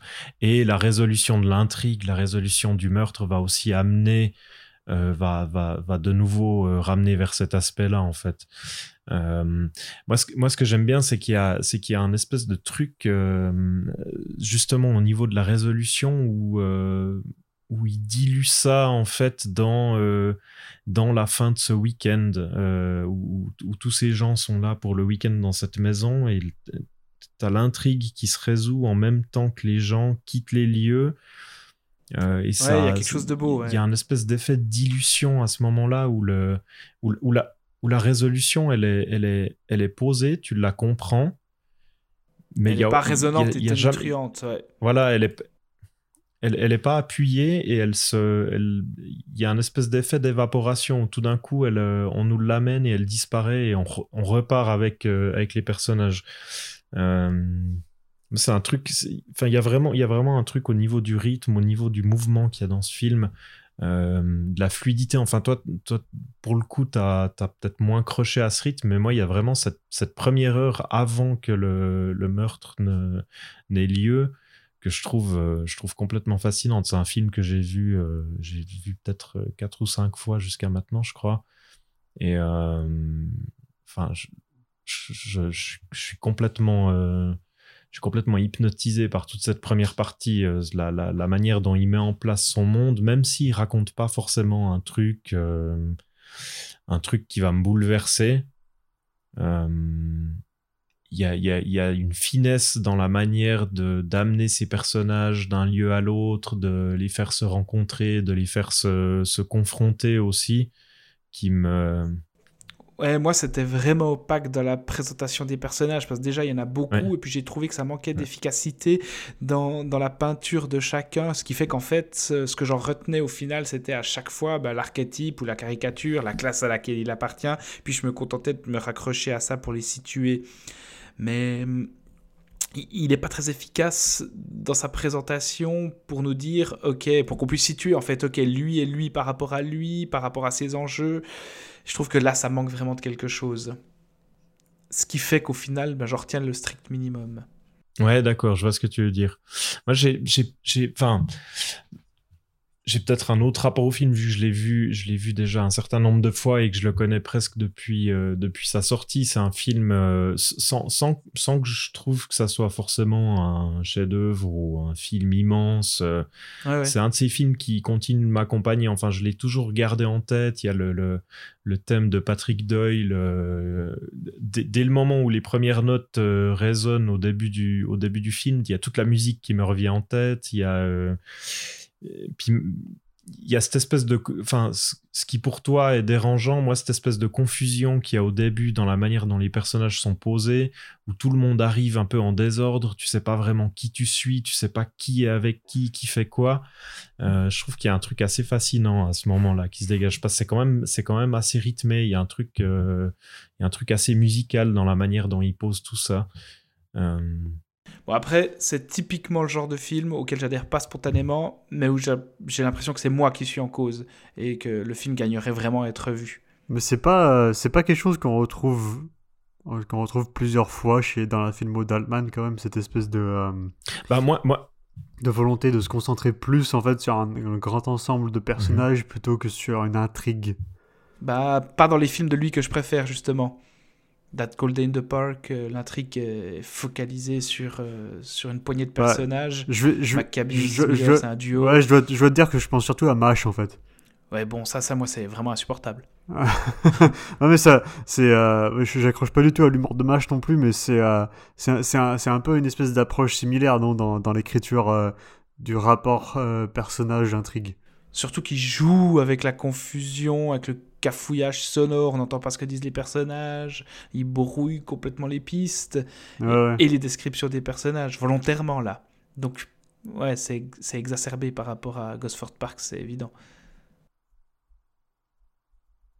Non, euh, ouais, c'était juste, juste en référence, enfin, plus à la manière dont toi tu as appréhendé ce film. J'avais, j'avais vécu un peu la même chose avec The Long Goodbye, le, le privé, avec Elliot Gould.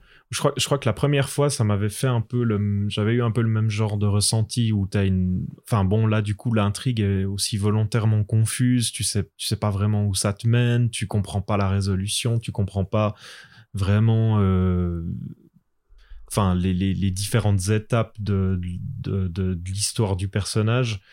Euh, mais au final, en fait, maintenant j'ai vu le film euh, peut-être euh, peut-être aussi trois ou quatre fois.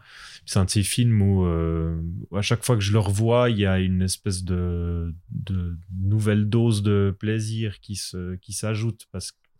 Et tu comprends que l'essentiel est ailleurs. Ouais, ouais voilà, exactement. Du coup, Thomas et Sébastien, que pensez-vous de la place de Knives Out dans le genre du whodunit Est-ce que euh, est-ce qu'il y a une évolution des codes? Euh, Est-ce que ça a une dimension parodique? Est-ce que euh, il va se faire sa place Vous pensez dans le corpus? Ouais, moi c'est un peu spontanément euh, en fait en voyant Knives Out après euh, après avoir découvert euh, quelques autres films du genre, j'ai l'impression que c'est un peu une mauvaise compilation de certains éléments, il va il va piquer des éléments, il va reprendre la figure du du, du vieil auteur manipulateur, du patriarche qui qui se fait tuer, de l'accessoire de théâtre euh, qu'on trouve aussi déjà ouais, dans exactement. Il y a, il y a plein d'éléments comme ça qu'il va récupérer.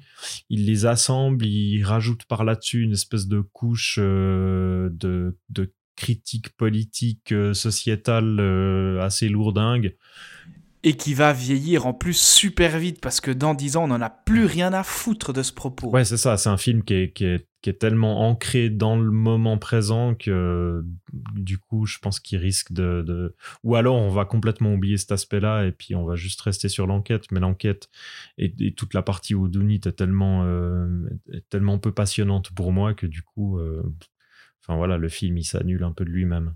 Ouais, il s'annule de lui-même et puis il vieillira très très vite. Là où des films comme Marie Octobre, euh, comme Sleuth ou comme le Altman euh, ne prennent pas une ride. Et même si le Altman est censé dépeindre une société qui a des décennies voire des siècles de la nôtre, mais en fait il est déjà beaucoup plus d'actualité, enfin il est encore beaucoup plus d'actualité que ne l'est euh, Nice Out de Ryan Johnson.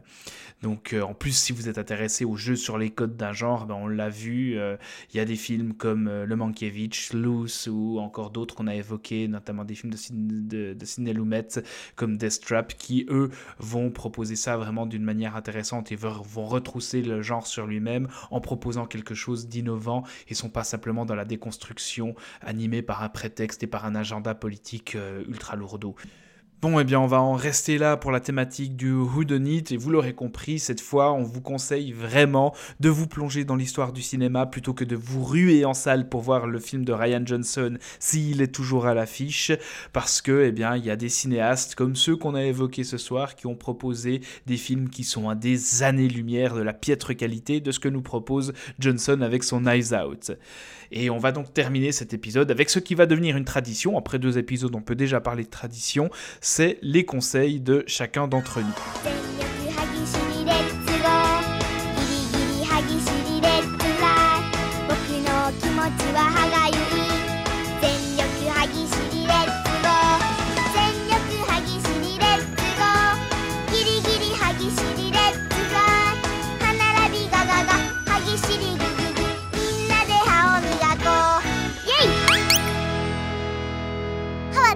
Euh, alors moi j'ai quelque chose qui est complètement pas en lien du tout.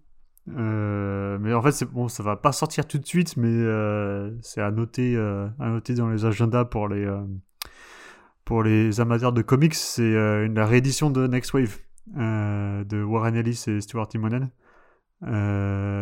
qui est qui est une BD, une, espèce de parodie satirique et hilarante et ultra violente euh, de, des comic books américains en fait. Euh, et c'est vraiment la BD avec laquelle j'ai le plus ri. Quoi. Je, me, je me tapais les cuisses en même temps que, que je lisais la, bande dessinée, ce qui arrive pas souvent.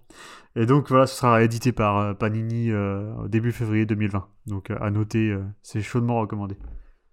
Oui, alors moi c'est peut-être euh, plus en phase avec le sujet du jour puisque c'est un jeu vidéo qui s'appelle Return of the Obra Dinn, un jeu indépendant d'enquête et de réflexion qui est développé par Lucas Pope, le mec à qui on devait déjà Papers, Please. Et en fait, le joueur va interpréter un expert en assurance d'une compagnie britannique des Indes orientales qui est chargé au tout début du 19e siècle d'inspecter un navire, donc un bateau qui s'appelle l'Obra Dinn, euh, qui est à la dérive et euh, en fait, euh, notre but, c'est d'établir les causes de la disparition de tout l'équipage du bateau.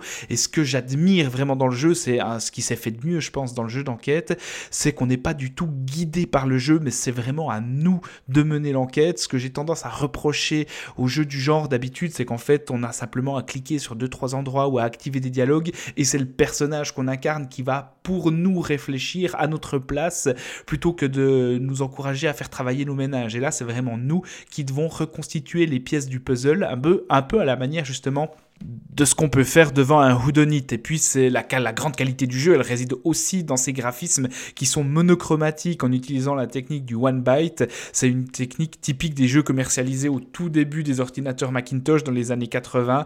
Donc, vous avez pratiquement que du noir et blanc, même si vous pouvez utiliser des filtres de couleurs. Donc, déjà, esthétiquement, bah, ça vaut la peine de voir à quoi ça ressemble. Et puis, bah, c'est tout simplement ce que le jeu d'enquête a proposé de mieux depuis Belle Lurette, donc pourquoi se priver? Alors moi, mon conseil, c'est euh, la sortie Blu-ray du, euh, du film de Walter Hill, Extrême Préjudice, qui, euh, qui est sorti tout récemment dans la collection Make My Dead Jean-Baptiste Toré. Extrême Préjudice, c'est ce, film de Walter Hill qui raconte, euh, qui raconte l'histoire d'un Texas Ranger joué par euh, Nick Nolte qui, lutte contre le trafic de drogue, euh, ce genre de choses, et qui va se retrouver en fait en confrontation avec, avec un ami d'enfance qui est en fait le chef du cartel local.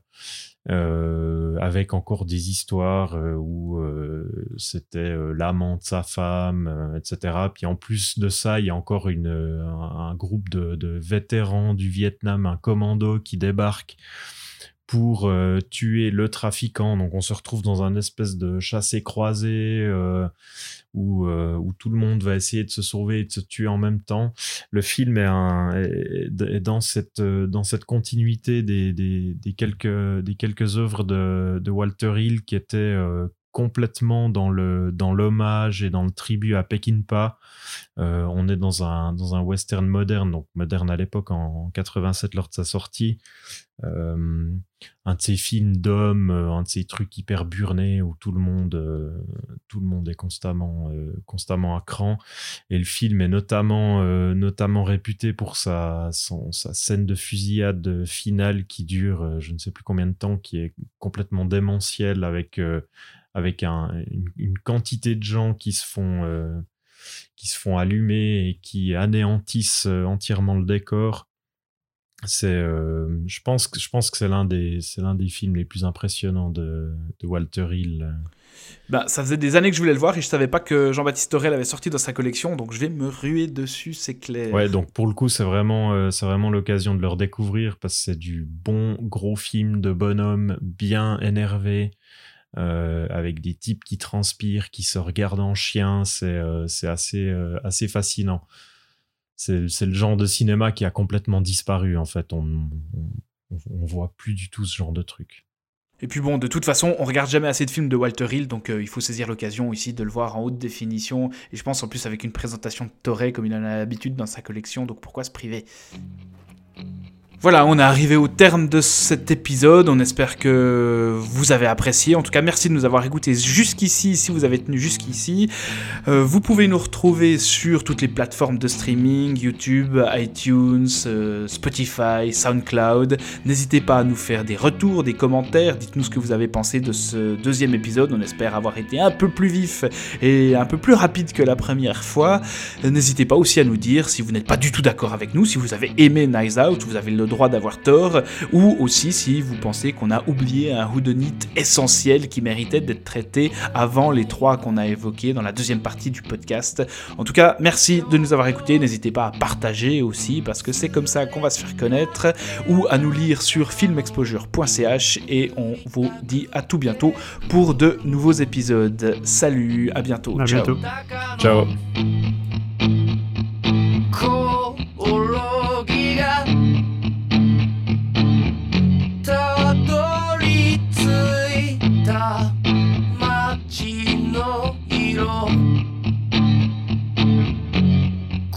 した。